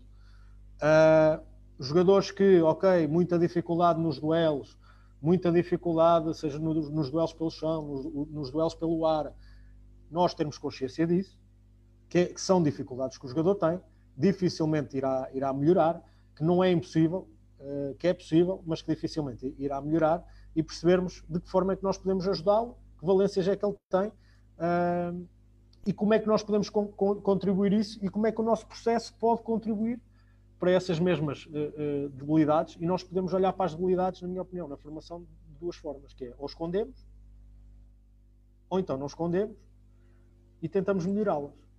E eu acho que nós devemos tentar dosear estas duas variáveis, que é o esconder e o deixar que isso aconteça uh, e que o jogador melhore.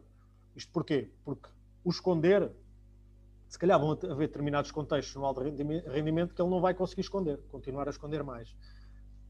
Uh, o facto de nós manifestarmos QB, deixarmos que se manifeste QB, uh, permite-nos uh, controlar aquilo que é a confiança do jogador, porque também é importante que o jogador não perca determinadas características em termos mentais que possa ter.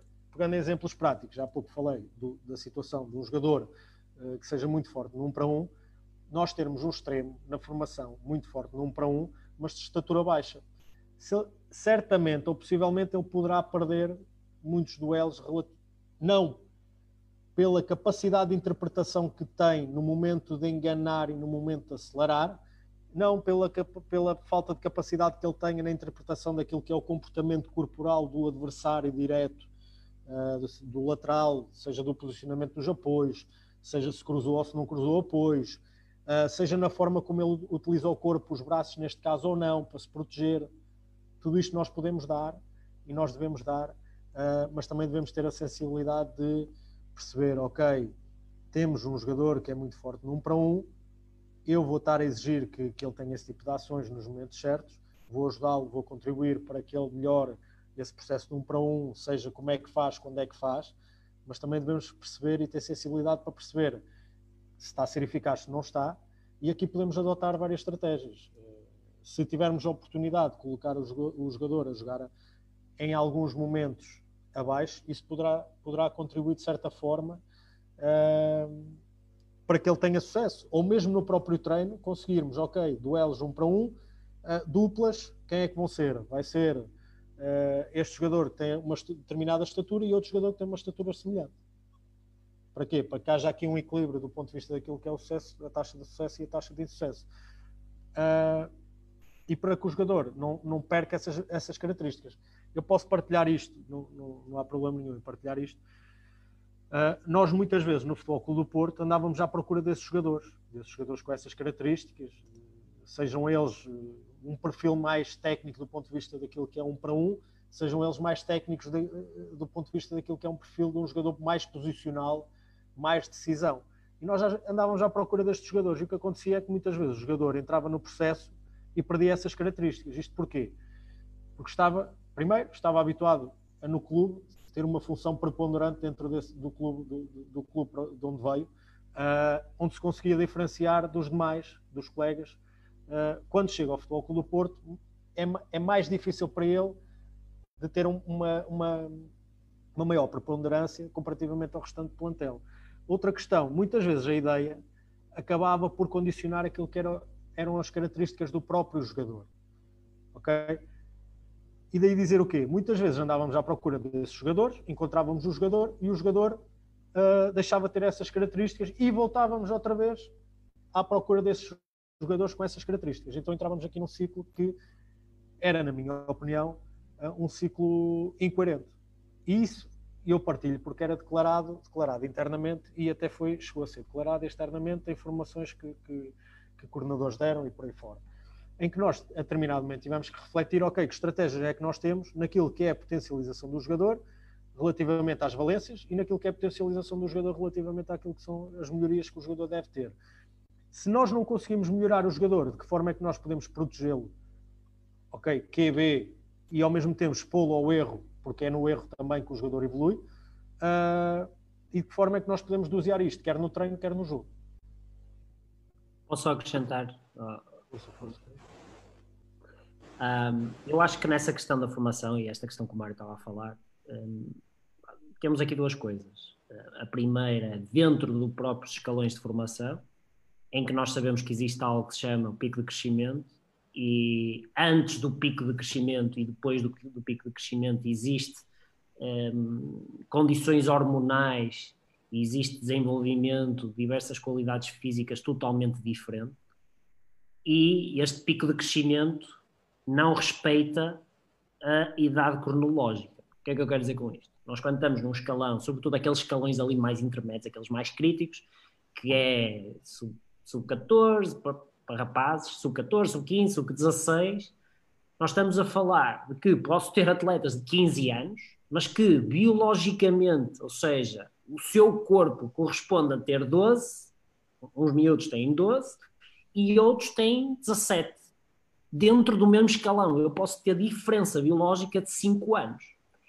E isto eh, varia, ou seja, temos uns atletas que são chamados os que amadurecem mais cedo, que são os que passam por esse pico de crescimento mais cedo e que vão ter vantagens físicas mais precocemente, e muitas vezes são esses atletas que são considerados aqueles, este gajo é muito bom, mas é simplesmente porque tem uma, uma, uma capacidade física acima de todos os outros, e depois quando chegam ao, à idade de igualar, esses jogadores desaparecem, porque de facto aquilo que os diferenciava era a componente física, mas temos outros atletas que, pelo outro lado, são os, os que amadurecem mais tarde e que passam grande parte da sua formação a serem os, os baixinhos, ou os magrinhos, ou aqueles mais fracos. Isto pode representar uma dificuldade para esses atletas, mas ao mesmo tempo, e a prova é o que eu vou dizer, é que os que amadurecem mais tarde, por norma, muitas vezes são aqueles que atingem níveis de topo superiores. Porquê?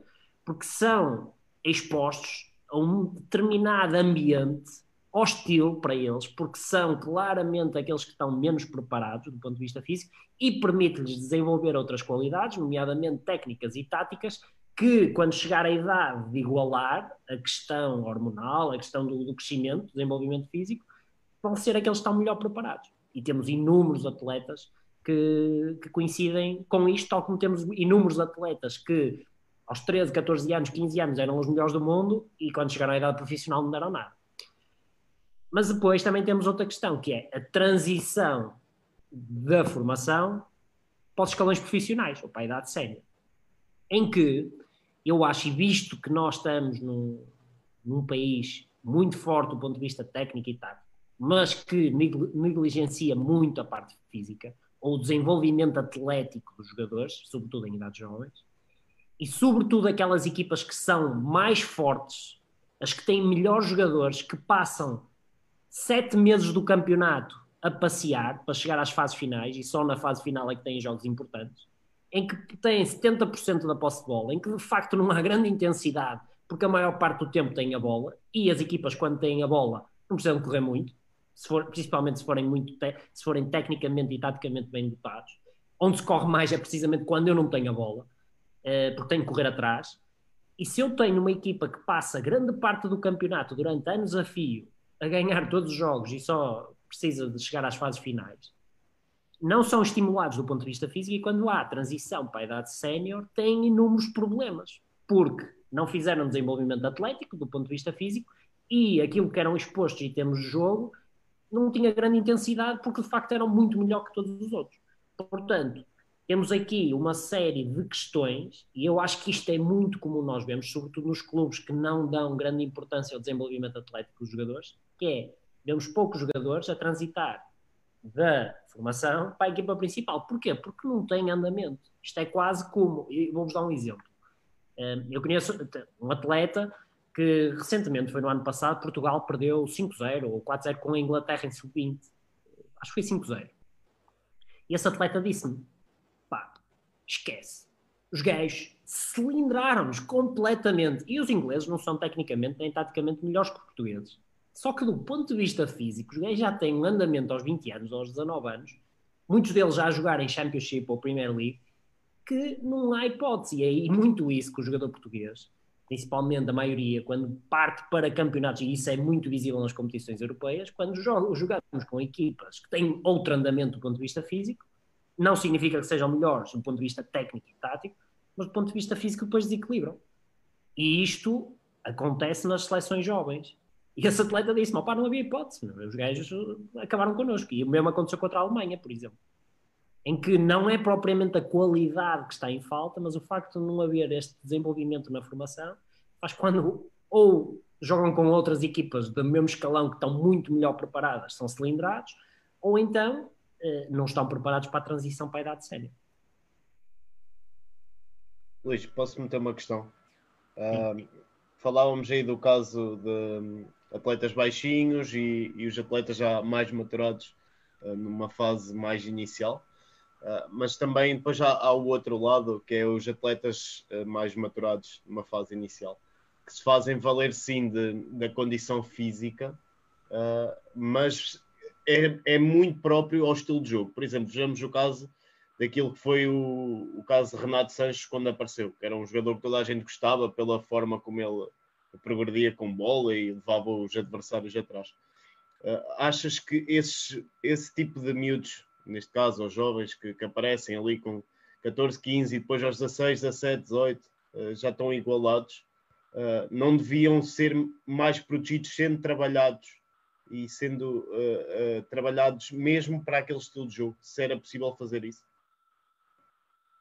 É normal que esses atletas que tenham maior capacidade física nessas idades se encaixem melhor num jogo menos técnico, porque eles podem até ter das duas coisas, eles podem estar, já podem ter passado pelo processo de maturação e serem extremamente técnicos. Okay? Não significa que, que, é uma coisa ou outra. Agora, sem dúvida que os atletas que, que têm uma componente física melhor que todos os outros vão, vão utilizar o seu jogo em função disso. E depois, quando chegam à idade de igualar, ficam para trás porque simplesmente não, não tiveram preparados.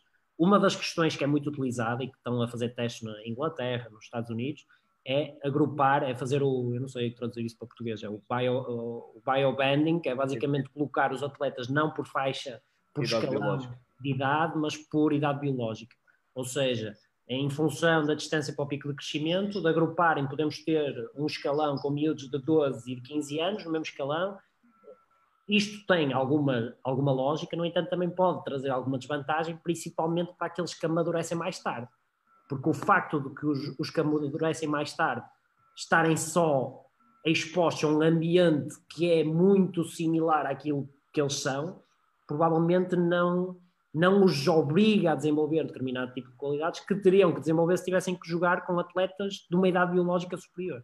Portanto, há algumas questões e é por isso que não, que não se faz isso, não é? Ou está-se a testar-se, pelo menos, um, porque há outras questões associadas e sem dúvida que aqueles que amadurecem mais tarde, por norma, parecem ser aqueles que, do ponto de vista do jogo, ficam mais preparados. Mas é importante não nos esquecermos da transição para sénior e, e, vemos muita dificuldade mesmo uh, aqui em Portugal, alguns atletas jovens com quem trabalhamos, sobretudo em idade, por exemplo, sub-19, transição para, para sénior em que não estão minimamente preparados do ponto de vista físico. Estão preparados para jogar um jogo sénior. Nós, nós tínhamos aí o caso do, agora do Tiago Dantas, do, do, Benfica, que toda a gente lhe dá muito valor, por exemplo, uh, dizem que é um jogador com muito valor, uh, atribuem mesmo muita qualidade, mas que dizem que a nível físico não, não está preparado. Uh, esse trabalho tem que ser feito por fora tem que ser feito, é um trabalho de sombra ou era um trabalho que já devia ter sido previsto antes?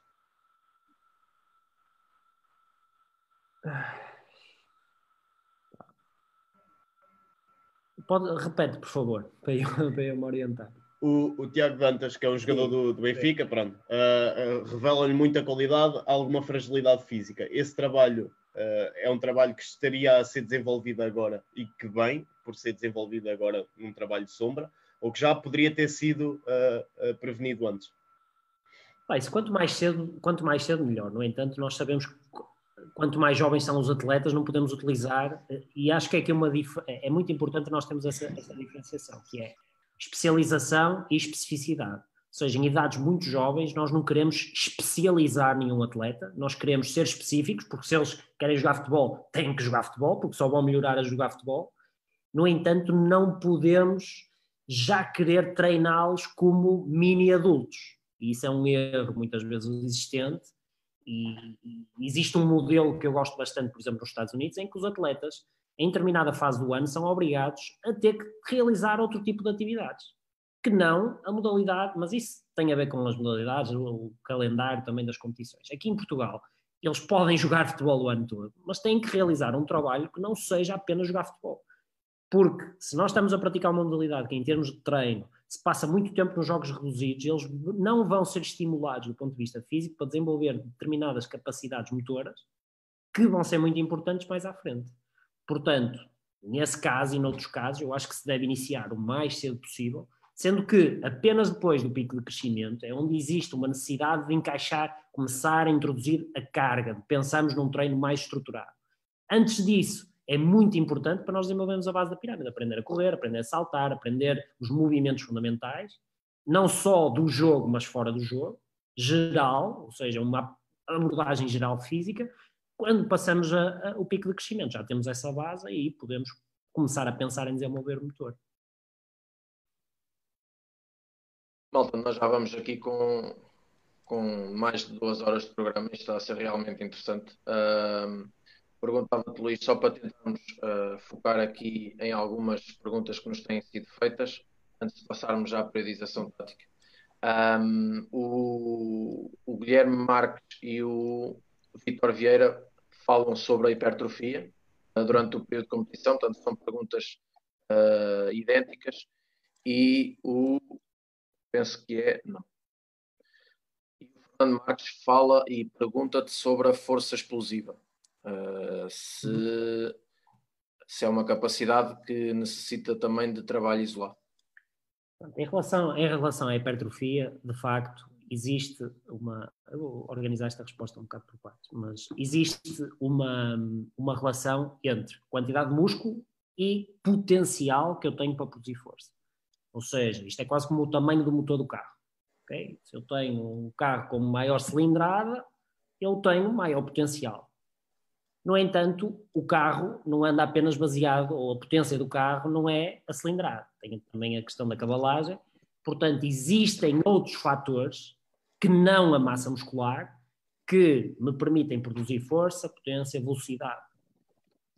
No caso, ou seja, eu sei que quanto mais massa muscular eu tiver, eu tenho maior potencial. No entanto, e eu há pouco no início falei que há muitos anos falou-se e criou-se as leis de Newton. Há uma lei de Newton que me diz que quanto mais pesado é um determinado objeto, eu vou ter que produzir mais força para quebrar a inércia desse objeto. Portanto, o que é que isso significa? Que não, eu não posso andar a querer hipertrofia. O meu objetivo enquanto atleta de modalidades coletivas nunca pode ser exclusivamente a hipertrofia. Porque aquilo que eu quero é tornar atletas, não nos podemos esquecer, o objetivo de levar atletas ao ginásio não é que eles façam mais carga no agachamento, não é que eles façam mais elevações, não é que eles saltem mais. O objetivo é simplesmente nós tornarmos atletas mais rápidos, quando eles vão para dentro do campo, que eles consigam correr a maiores velocidades, que mudem de direção mais rapidamente, consigam saltar mais alto. Portanto, o que fazemos no ginásio é um meio para atingir o fim.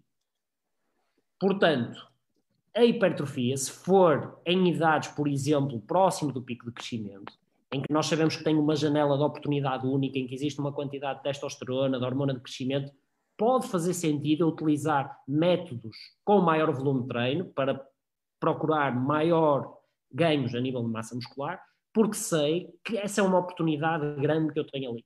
No entanto, em atletas profissionais, salvo casos em que seja identificado de facto a massa muscular não é suficiente para trabalhar a um determinado nível competitivo, a hipertrofia num jogador de futebol, sobretudo a nível dos membros inferiores, não é um fator uh, preponderante. Aquilo que eu quero, sim, é desenvolver a capacidade de produzir potência. Ou seja, eu quero aumentar a capacidade de produzir força num curto espaço de tempo. Isso não significa que eu só deva fazer saltos ou arremessos ou trabalhar com cargas baixinhas, porque se eu tenho um atleta que é muito fraco, inicialmente eu melhorar a capacidade produzir força máxima, vai ser suficiente e é o mais importante inicialmente para ele melhorar também a velocidade e a potência. Portanto, opa, a hipertrofia não considero como sendo, ou seja, ganhos de massa muscular, sobretudo em atletas profissionais, não é um. Ou seja, nós não queremos atletas, de forma geral, não queremos tornar os atletas maiores, não é esse o objetivo, nós queremos é tornar o atleta mais potente. Portanto, a ideia, e esta é uma ideia muito característica e um mito que existe no futebol, que é o treino de força torna os jogadores mais lentos. E de facto pode tornar, se o treino não for adequado ao objetivo que nós queremos, que é tornar os atletas mais potentes. Portanto, se nós treinarmos o jogador de futebol como um culturista, o atleta, muito provavelmente, vai se tornar mais lento. Porque não está a ser potenciado para aquilo que nós queremos. No entanto, se eu trabalhar o atleta, desenvolvimento da força máxima inicialmente, se for um problema, desenvolver potência, desenvolver velocidade, o atleta não vai ficar mais lento. Pelo contrário, vai ficar melhor preparado, vai ficar mais rápido, mais robusto e mais protegido contra a lesão.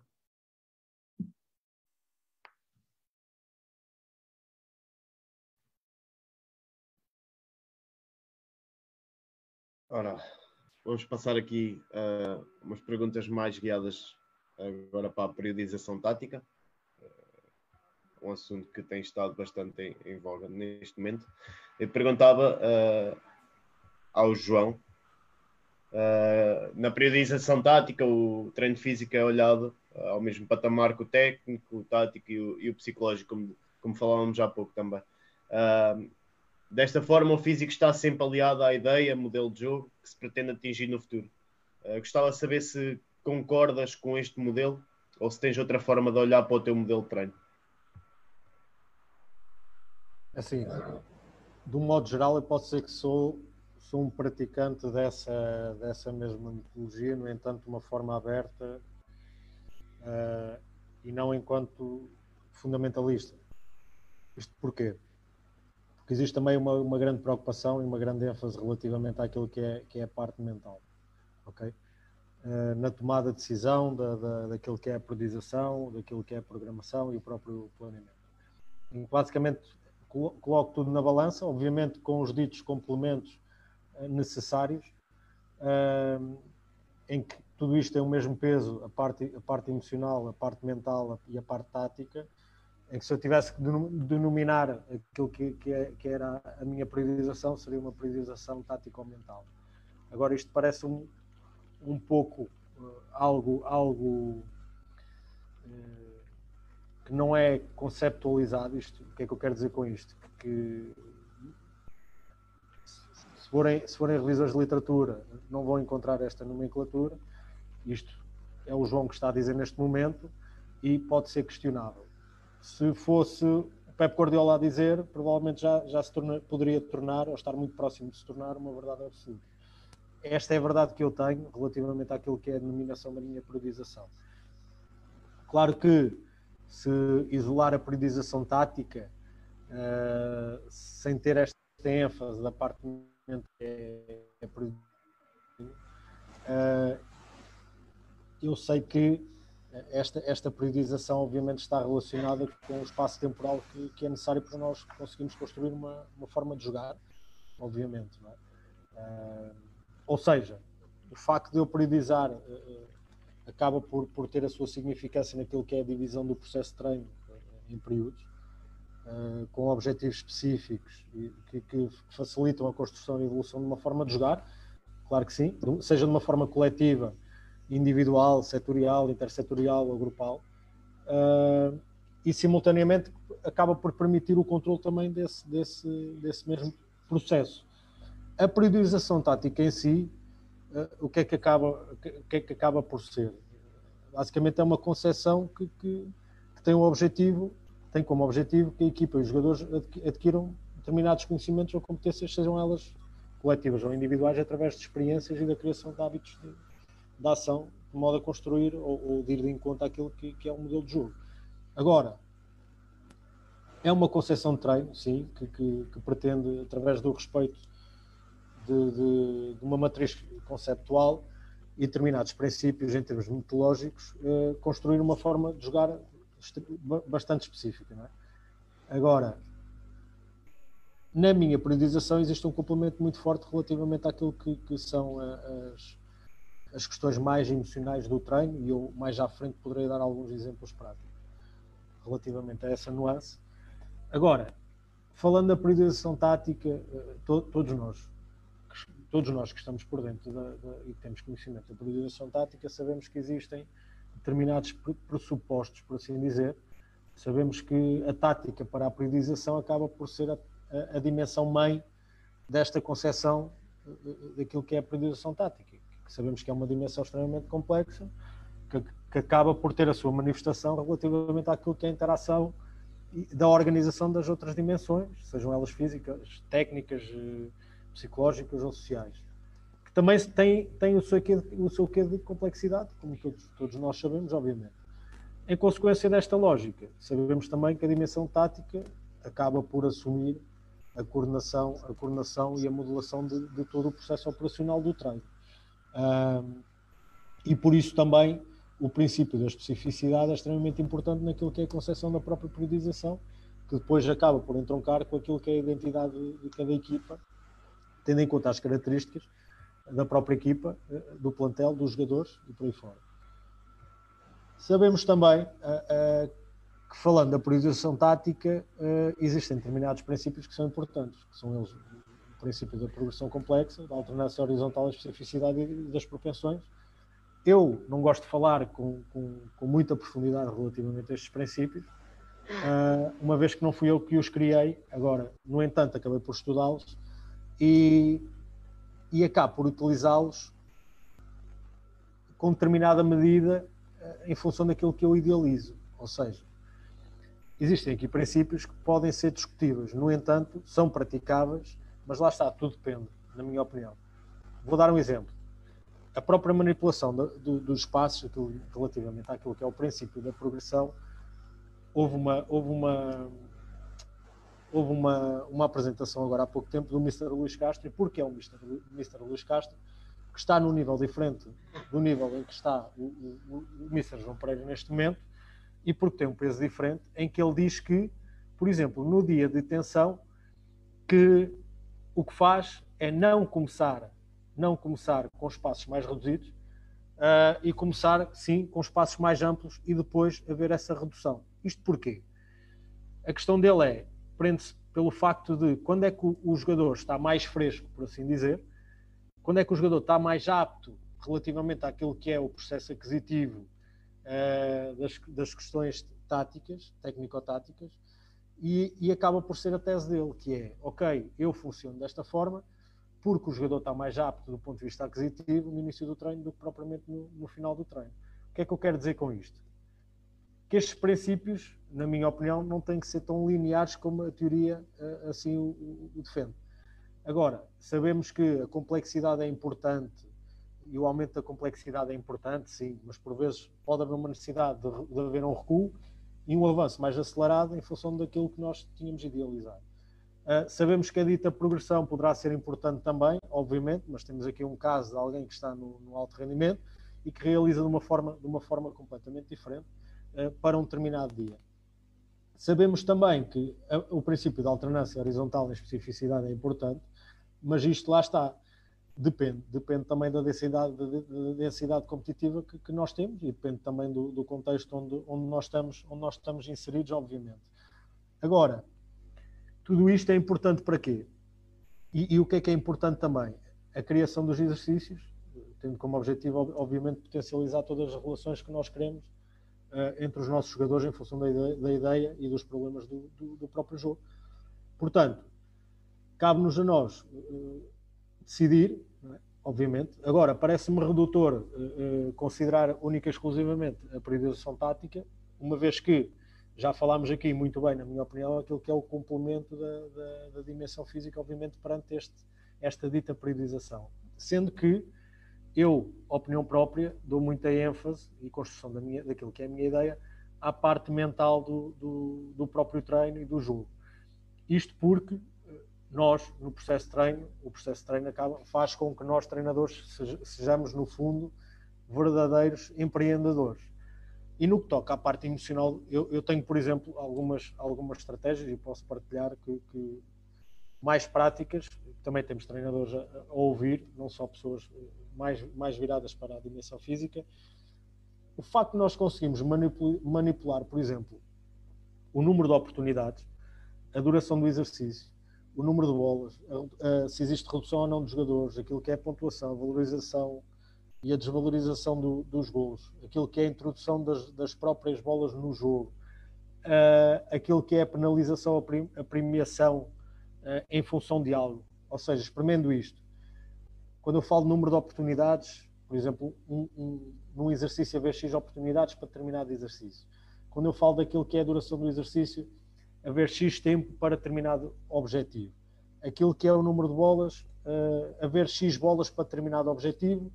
Aquilo que é a redução dos jogadores, haver um, um, um jogador que, que, poderá estar X tempo fora em função de algo que aconteceu no, no próprio exercício. A pontuação, valer mais ou valer menos em função de determinado objetivo. A valorização e a desvalorização dos golos, a valerem mais ou menos em função de, determinado objetivo, obviamente. A, a, introdução de bolas no jogo, haver a colocação das bolas em função de determinado comportamento e a própria penalização e premiação em função de algo, uh, seja a marcação de um livre, seja a marcação de um canto, de um penalti, de um, de um gol contra ou a favor em função de algo. Isto para quê? Para a obtenção de determinados comportamentos uh, emocionais ou determinadas manifestações do ponto de vista emocional. Pegando em exemplos mais práticos, por exemplo, uh, eu considerar um exercício de finalização, seja ele mais global uh, ou seja ele mais analítico, com limite de oportunidades, é diferente de, de, de, do que eu considerar um exercício de finalização em que eu não defino esse mesmo limite, por exemplo. Os, jogadores saberem que têm um exercício de finalização durante 5 minutos é diferente de, de terem um exercício de finalização durante 5 minutos, em que cada jogador tem X oportunidades para finalizar. Isso vai gerar uma carga eh, em termos mentais, muito maior relativamente àquilo que é a primeira opção. Um exemplo, do ponto de vista mais prático, aquilo que poderá ser, por exemplo, a preparação contra um adversário uh, com comportamento de organização defensiva semelhante àquilo que é o Atlético Madrid.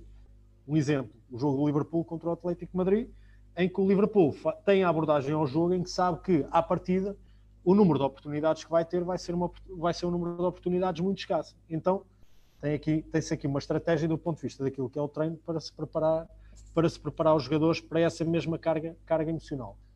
Outro exemplo, o, o introduzir bolas no próprio jogo. Pegando um exemplo prático. Tenho um conceito relativamente ao treino, que é eh, aquilo que é a bola positiva à bola negativa. O que é isto da bola positiva e da bola negativa? Em exercícios, por exemplo, com estrutura, de uma estrutura contra a outra, a equipa que finaliza, por exemplo, ao finalizar, se estiver bem equilibrada, isto numa situação de jogo, acaba por receber uma, uma bola extra. Caso contrário, se estiver em desequilíbrio, acaba por receber uma bola, acaba por ser o adversário a receber uma bola extra numa zona sensível para que aconteça uma determinada transição ofensiva daquilo que é a equipa adversária. Ou seja, podemos pegar também no exemplo do jogo Atlético Madrid-Liverpool, poderia ter sido a preparação do Liverpool, por exemplo, para esta questão mais emocional do jogo. Ok? Isto para dizer o quê? E pegar, pegando nestes, nestes exemplos mais práticos e desta forma, uh, isto acaba por ser um processo que, em termos de periodização, ainda está em construção. Uh, como eu disse no início, onde existem mais dúvidas do que certezas. Uh, acabo por me reger muito, muito por força daquilo que bebi no Futebol Clube do Porto e toda a gente sabe o porquê. Muito por força daquilo que foi, foi a minha formação uh, na Faculdade de Coimbra e na Faculdade do Porto, uh, na relação também que tem com, com, com, a priorização tática. No entanto, como eu vos disse, é algo que eu, que eu coloco em dúvida constantemente e daí estar, a estar, estar, estar neste momento a construir uma periodização diferenciada.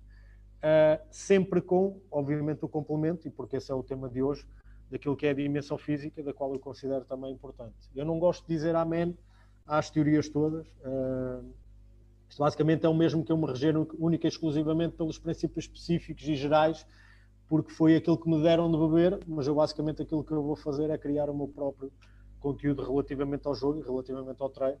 Uh, e neste momento estou, estou nesse processo que é, que é um processo de, de, periodização com uma lógica, uh, mas que está sempre em aberto e que, e que, que pode crescer enquanto ideia. Luís, não sei se queres acrescentar alguma coisa a isto, se não passo já aqui à próxima. A única coisa, a única coisa a dizer é que, mais uma vez, a parte física é uma componente complementar ao treino de futebol. Portanto, tudo o que é encaixar, seja em que tipo de periodização for, a parte técnica vai ser sempre, a parte técnica e tática vai ser sempre o mais importante. todos os complementos têm que andar em função daquilo que é para, para e uh, complementar, lá está, a parte técnica e tática. Portanto, isto acontece até mesmo, não é só no futebol. Eu trabalho, por exemplo, com uma atleta olímpica do triplo salto. Tudo aquilo que nós fazemos, uh, ou seja, o principal é saltar, é ela fazer triplo salto. Okay? Tudo o resto, tudo o que seja treinos de, de, mobilidade, de força, de potência, de velocidade, andam tudo em torno daquilo que é a atividade dela, que é triplo salto. Pá, no futebol é exatamente a mesma coisa, que é, é impossível nós pegarmos nisto e, só, e dizermos eu, sou, eu visto que eu jogo futebol, só preciso jogar futebol. Okay? Isso não podemos fazer. Agora, o que, eu, o que eu também não posso fazer é dizer, então eu vou basear o meu treino na parte física. Isso não, porque como é óbvio, eu não quero futebolistas, eh, eu não quero, eu não quero levantadores de peso, nem sprinters, do, nem gajos do atletismo a jogar futebol, eu quero gajos do futebol, jogadores de futebol, que sejam capazes de ir ao ginásio quando têm que ir ao ginásio, sejam capazes de fazer sprints quando têm que fazer sprints. Portanto, a parte física é apenas um, um um complemento. E, e, e, não é assim tão complicado não é assim tão complicado quanto quanto isso. Eu acho que, que muitas vezes quando eu vejo algumas guerras que existem de que o físico deve ser feito tudo com bola pá, o mais importante é isso. O mais importante é jogar é, o mais importante é treinar futebol mas há tempo para fazer outras coisas e há pouco nós estávamos a falar e o João tocou num aspecto que me parece ser importante também referir que é equipas ou contextos em que não tenham tanto tempo para treinar, muitas vezes as pessoas dizem: opa, este é um escalão mais. Uh, um nível mais baixo, não temos tanta qualidade técnica nem tática, então vamos dedicar mais tempo ao físico. Eu acho precisamente o oposto. Se eu tenho pouco tempo para treinar, se eu não tenho grande qualidade, eu tenho que tentar melhorar aquilo que eu tenho que fazer, que é jogar futebol. Portanto, se eu só tiver três treinos por semana, se eu só puder treinar uma hora a cada três horas por semana dividido em três dias, eu vou querer treinar futebol. Não vou andar preocupado com a parte física, porque senão esses, esses jogadores, não vão ser jogadores de futebol, vão para o atletismo. Portanto, agora, quando falamos de um contexto profissional, em que eu tenho um número quase ilimitado de horas que eu posso treinar, dependendo do contexto, porque culturalmente já falamos que isso é muito difícil, mas eu tenho tempo para fazer outras coisas que não sejam só, só jogar futebol. E muitas vezes custa-me entender alguma dificuldade eh, que existe em conseguir perceber onde é que eu posso meter a parte física, porque quando estamos a falar de um contexto profissional, eh, é, é simples, é só, é, é, é, só nós estamos abertos a novas ideias ou abertos a coisas que se calhar ainda não foram feitas, mas que, e devo-vos dizer que em termos de metodologia de treino, futebol provavelmente está cerca de 20 ou 30 anos atrás, por exemplo, do atletismo ou de outras modalidades. Portanto, do ponto de vista técnico e tático, estamos muito avançados, mas no que diz respeito à metodologia de treino e como organizar o treino e como distribuir as cargas de treino do ponto de vista físico, o futebol está muitos anos atrás. E, e, e isso exige que exista uma nova mentalidade, que exista abertura para trazer conhecimento de outras modalidades também. Por exemplo, o que está a acontecer em Inglaterra, muitos clubes, a maior parte dos clubes, os seus departamentos são, têm profissionais vêm, por exemplo, do rugby, é muito comum. Quase todos os clubes em Inglaterra, não só na formação, mas também no ambiente profissional, estão a importar conhecimento de outras modalidades. E eu acho que aqui em Portugal tem que se fazer um pouco isso. Mas, mais uma vez digo, nós não queremos levantadores de peso nem sprinters que jogam futebol, nós queremos futebolistas que sejam capazes também de fazer outras coisas. Porque jogar futebol é o mais importante para eles. Uh, uh, colocar aqui uma última questão uh, e aproveitando que, que, estava ali na caixa de comentários a falar sobre este período de, de repouso. Perguntar-vos o seguinte: sabendo que, apesar de, da periodização tática ser um modelo de treino de referência, no período transitório, como é que os atletas se deverão preparar? Ou seja, se realmente esta preparação vai incidir em aspectos do jogo, com recomendação das equipas técnicas, ou deve ser complementado com um treino físico mais individual e nos comentários falavam uh, da questão agora de uh, este tempo que tivemos preparados, de, da possibilidade de haver algumas equipas e alguns jogadores uh, com mais risco de incidência de, de lesões? Acho que vamos passar momentos muito complicados. eu, eu acho que vai ser uma absoluta calamidade. Deixem-me contextualizar um bocadinho. Não acredito sinceramente que o campeonato vai chegar ao fim, mas isso são outras, são outras questões. Não acredito que isso vá acontecer. No entanto, vamos ter um regresso. E quando temos um regresso, após um longo período de paragem, e não esquecer que um longo período de paragem pode ser por lesão, pode ser por quarentena, é muito idêntico. Ou seja, aquilo que os atletas estão a passar é quase como se estivessem todos lesionados há dois meses. E temos duas fases. Temos a primeira fase que já passamos, okay? temos clubes que já estão a treinar, temos outros clubes que vão começar a treinar na próxima semana, que é como manter os atletas preparados para o regresso. E creio que o primeiro erro começou durante o período de quarentena que, é que a palavra de ordem foi manter os atletas ativos. Okay? Os atletas têm que se manter ativos e acho que houve imensas iniciativas, os clubes a dar treinos online, a dar planos de treino, a meter o, o, os jogadores a treinar no Zoom, como nós estamos a fazer em videoconferência. Perfeito. Dinâmica de grupo, a, a tentar criar, tudo muito bem. No entanto, o que é que foi realizado ao longo deste período? Essencialmente, os chamados treinos de circuito, ou seja, é aquele tipo de treino em que os atletas vão, ficam um bocado cansados, ficam muito cansados, a suar, sentem-se extremamente úteis porque fizeram o seu treino do dia, sentiram-se cansados e, e, de facto mantiveram-se ativos. Okay? E sem dúvida que fazer isso é melhor que não fazer nada. Mas isso está muitas gerações distante daquilo que é jogar futebol.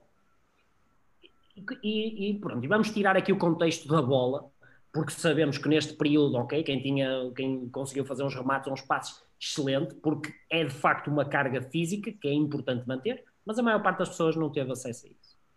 Então eu tenho que manter, eu tenho que tentar perceber o que é que eu, dentro do futebol, preciso fazer do ponto de vista físico. O que é que, se, o, que é, que é o mais característico e o que é que é o mais importante do ponto de vista físico no futebol?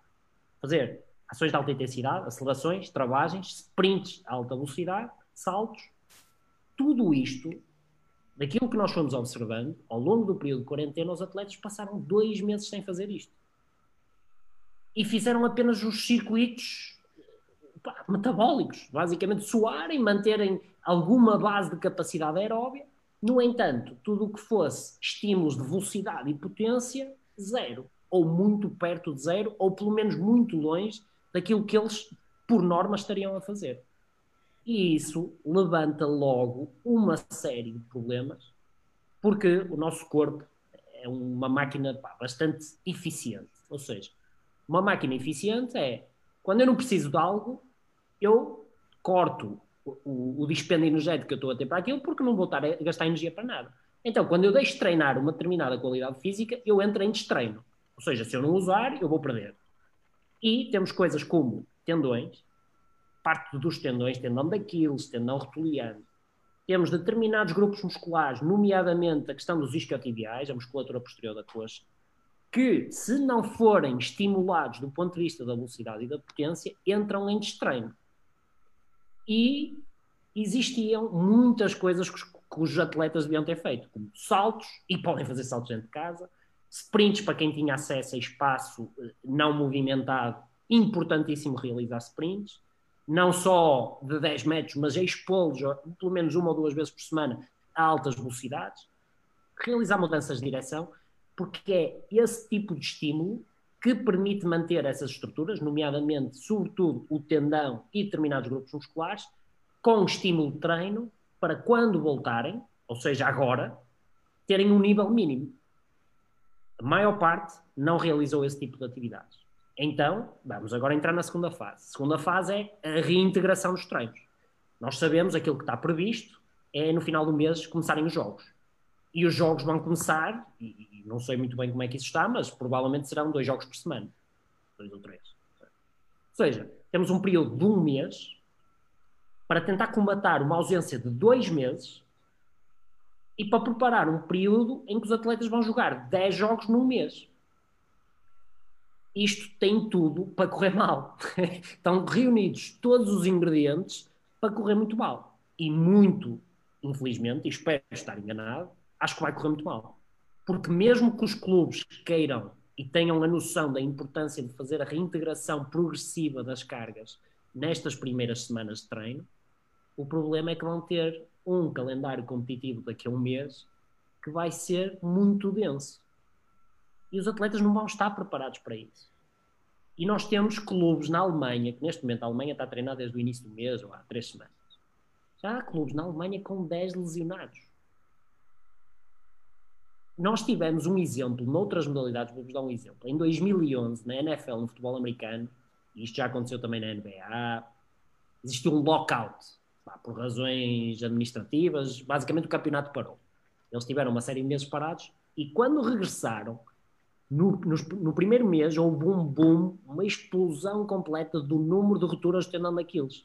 Porquê? Porque os atletas, por muito ativos que possam estar do ponto de vista dos exercícios metabólicos, desses circuitos, e de ir à bicicleta e à passadeira, não se estimularam o suficiente para, no regresso, conseguirem começar a regressar mais rápido, mas sobretudo esta fase do regresso é fundamental e acho que um mês para treinar, dada a ausência de dois meses, opa, tem tudo, tem tudo para correr muito mal. Um, sinceramente, nesta fase, a única coisa que os clubes podem fazer é, de facto, reintroduzir lentamente os atletas à, à, à progressão de cargas, mas vão se dar com o problema que têm que competir no final do mês e vão ter que fazer dois ou três jogos por semana. Isso é um, isso é um grande problema.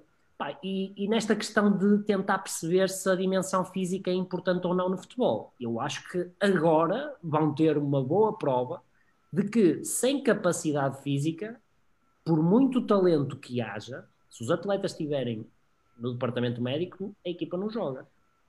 Portanto, a componente física, mais uma vez, não é o mais importante, mas é importante. Oh, Luís, deixa-me só acrescentar, eu espero que tu estejas errado, porque nós queremos ter jogadores. eu também, eu também espero. Ter jogadores para a qualificação do campo, portanto, temos jogadores já a atuar na Primeira Liga então estamos dependentes desses, desses mesmos jogadores. Não, mas deixa-me só, deixa só acrescentar uma, uma, aqui uma situação. Uh, eu acompanhei, acompanhei alguns, alguns processos relativamente, a, relativamente àquilo que foi, foi, foi a exercitação dos jogadores neste, neste, neste período. Uh, também não nos podemos esquecer de uma, de uma situação que é aquilo que é partilhado e aquilo que não é partilhado.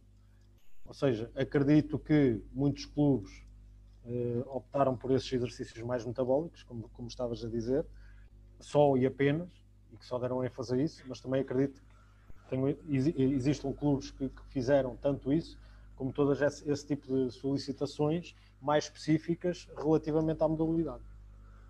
Okay? Só que, no entanto, uh, poderá não ter sido partilhado. Quero acreditar que essa foi a regra e não a exceção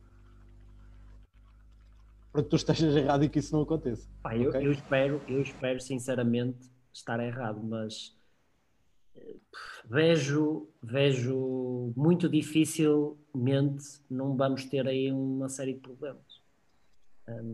Mas dentro da lógica que tu apresentaste, eventualmente também acredito que os resultados poderão ser esses. É muito, é um tempo muito longo de ausência para um tempo demasiado curto de preparação para um momento tão denso de competição. Ou seja, é, é, são, as, são três fatores que, que, vão, que vão dificultar muito a, muito a tarefa dos clubes e dos, e dos próprios atletas. Eu acho que basicamente ninguém se está a preocupar com os atletas. Eu entendo a questão financeira dos projetos, mas os atletas neste momento são carne para canhão e o resto é treino.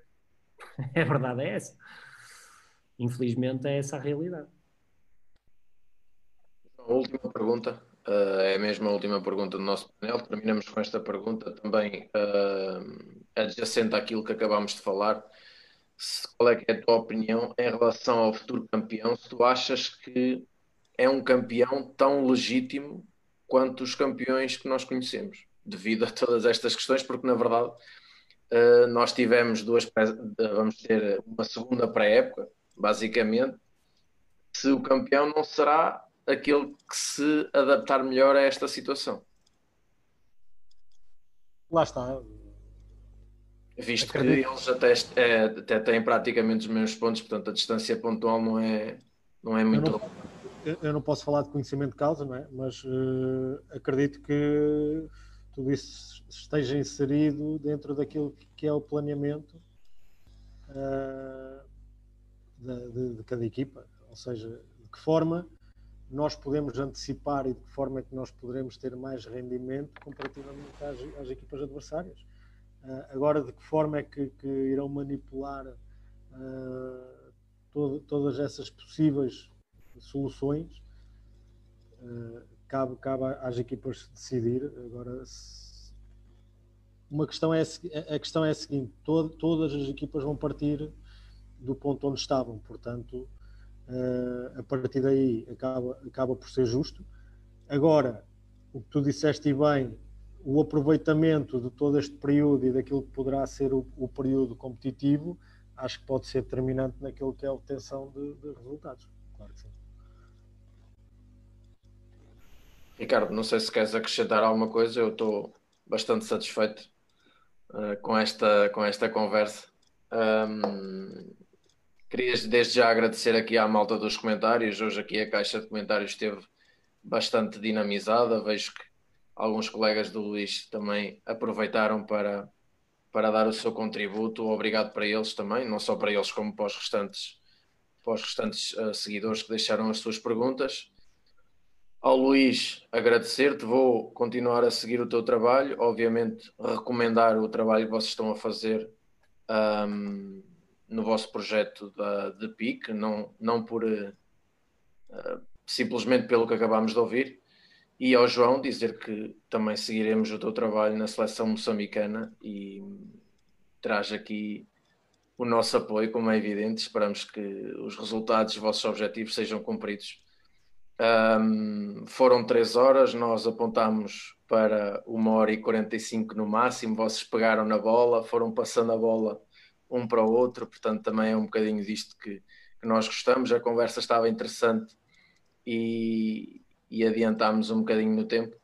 Agradecer-vos uh, do fundo do coração esta partilha e uh, quem sabe no futuro não, não, não possamos uh, não nas condições em que estamos hoje ou em que vivemos hoje, porque esperamos, esperemos que isto passe rápido, mas quem sabe um dia não voltaremos a, a conversar sobre futebol e sobre treino e sobre o treino das, das capacidades físicas. Obrigado. Uh, Espero que, que, o vosso projeto continue em grande. Muito obrigado pelo, pelo, convite. Foi para mim um gosto estar aqui também com, com vocês três, especialmente também com, com o João. Espero que Uh, este, este período, uh, não sei muito bem como é que, como é que está a ser em Moçambique, mas que, corra tudo, que corra tudo bem. E, opa, e, e, para quem nos está a ver, eu sei que há malta aqui ligada a departamentos médicos do clube, eu, eu dou aqui o meu abraço de solidariedade porque acho que, que vão vão, vai ter muito, vai haver muitas dores de cabeça, infelizmente, e vão ter que trabalhar muitas horas, infelizmente, também por causa, provavelmente, da decisão inconsciente de, pronto, de quem manda nisto. Um, é, é, triste e também tenho pena dos atletas, acima de tudo, porque vão ser aqueles que vão sofrer mais.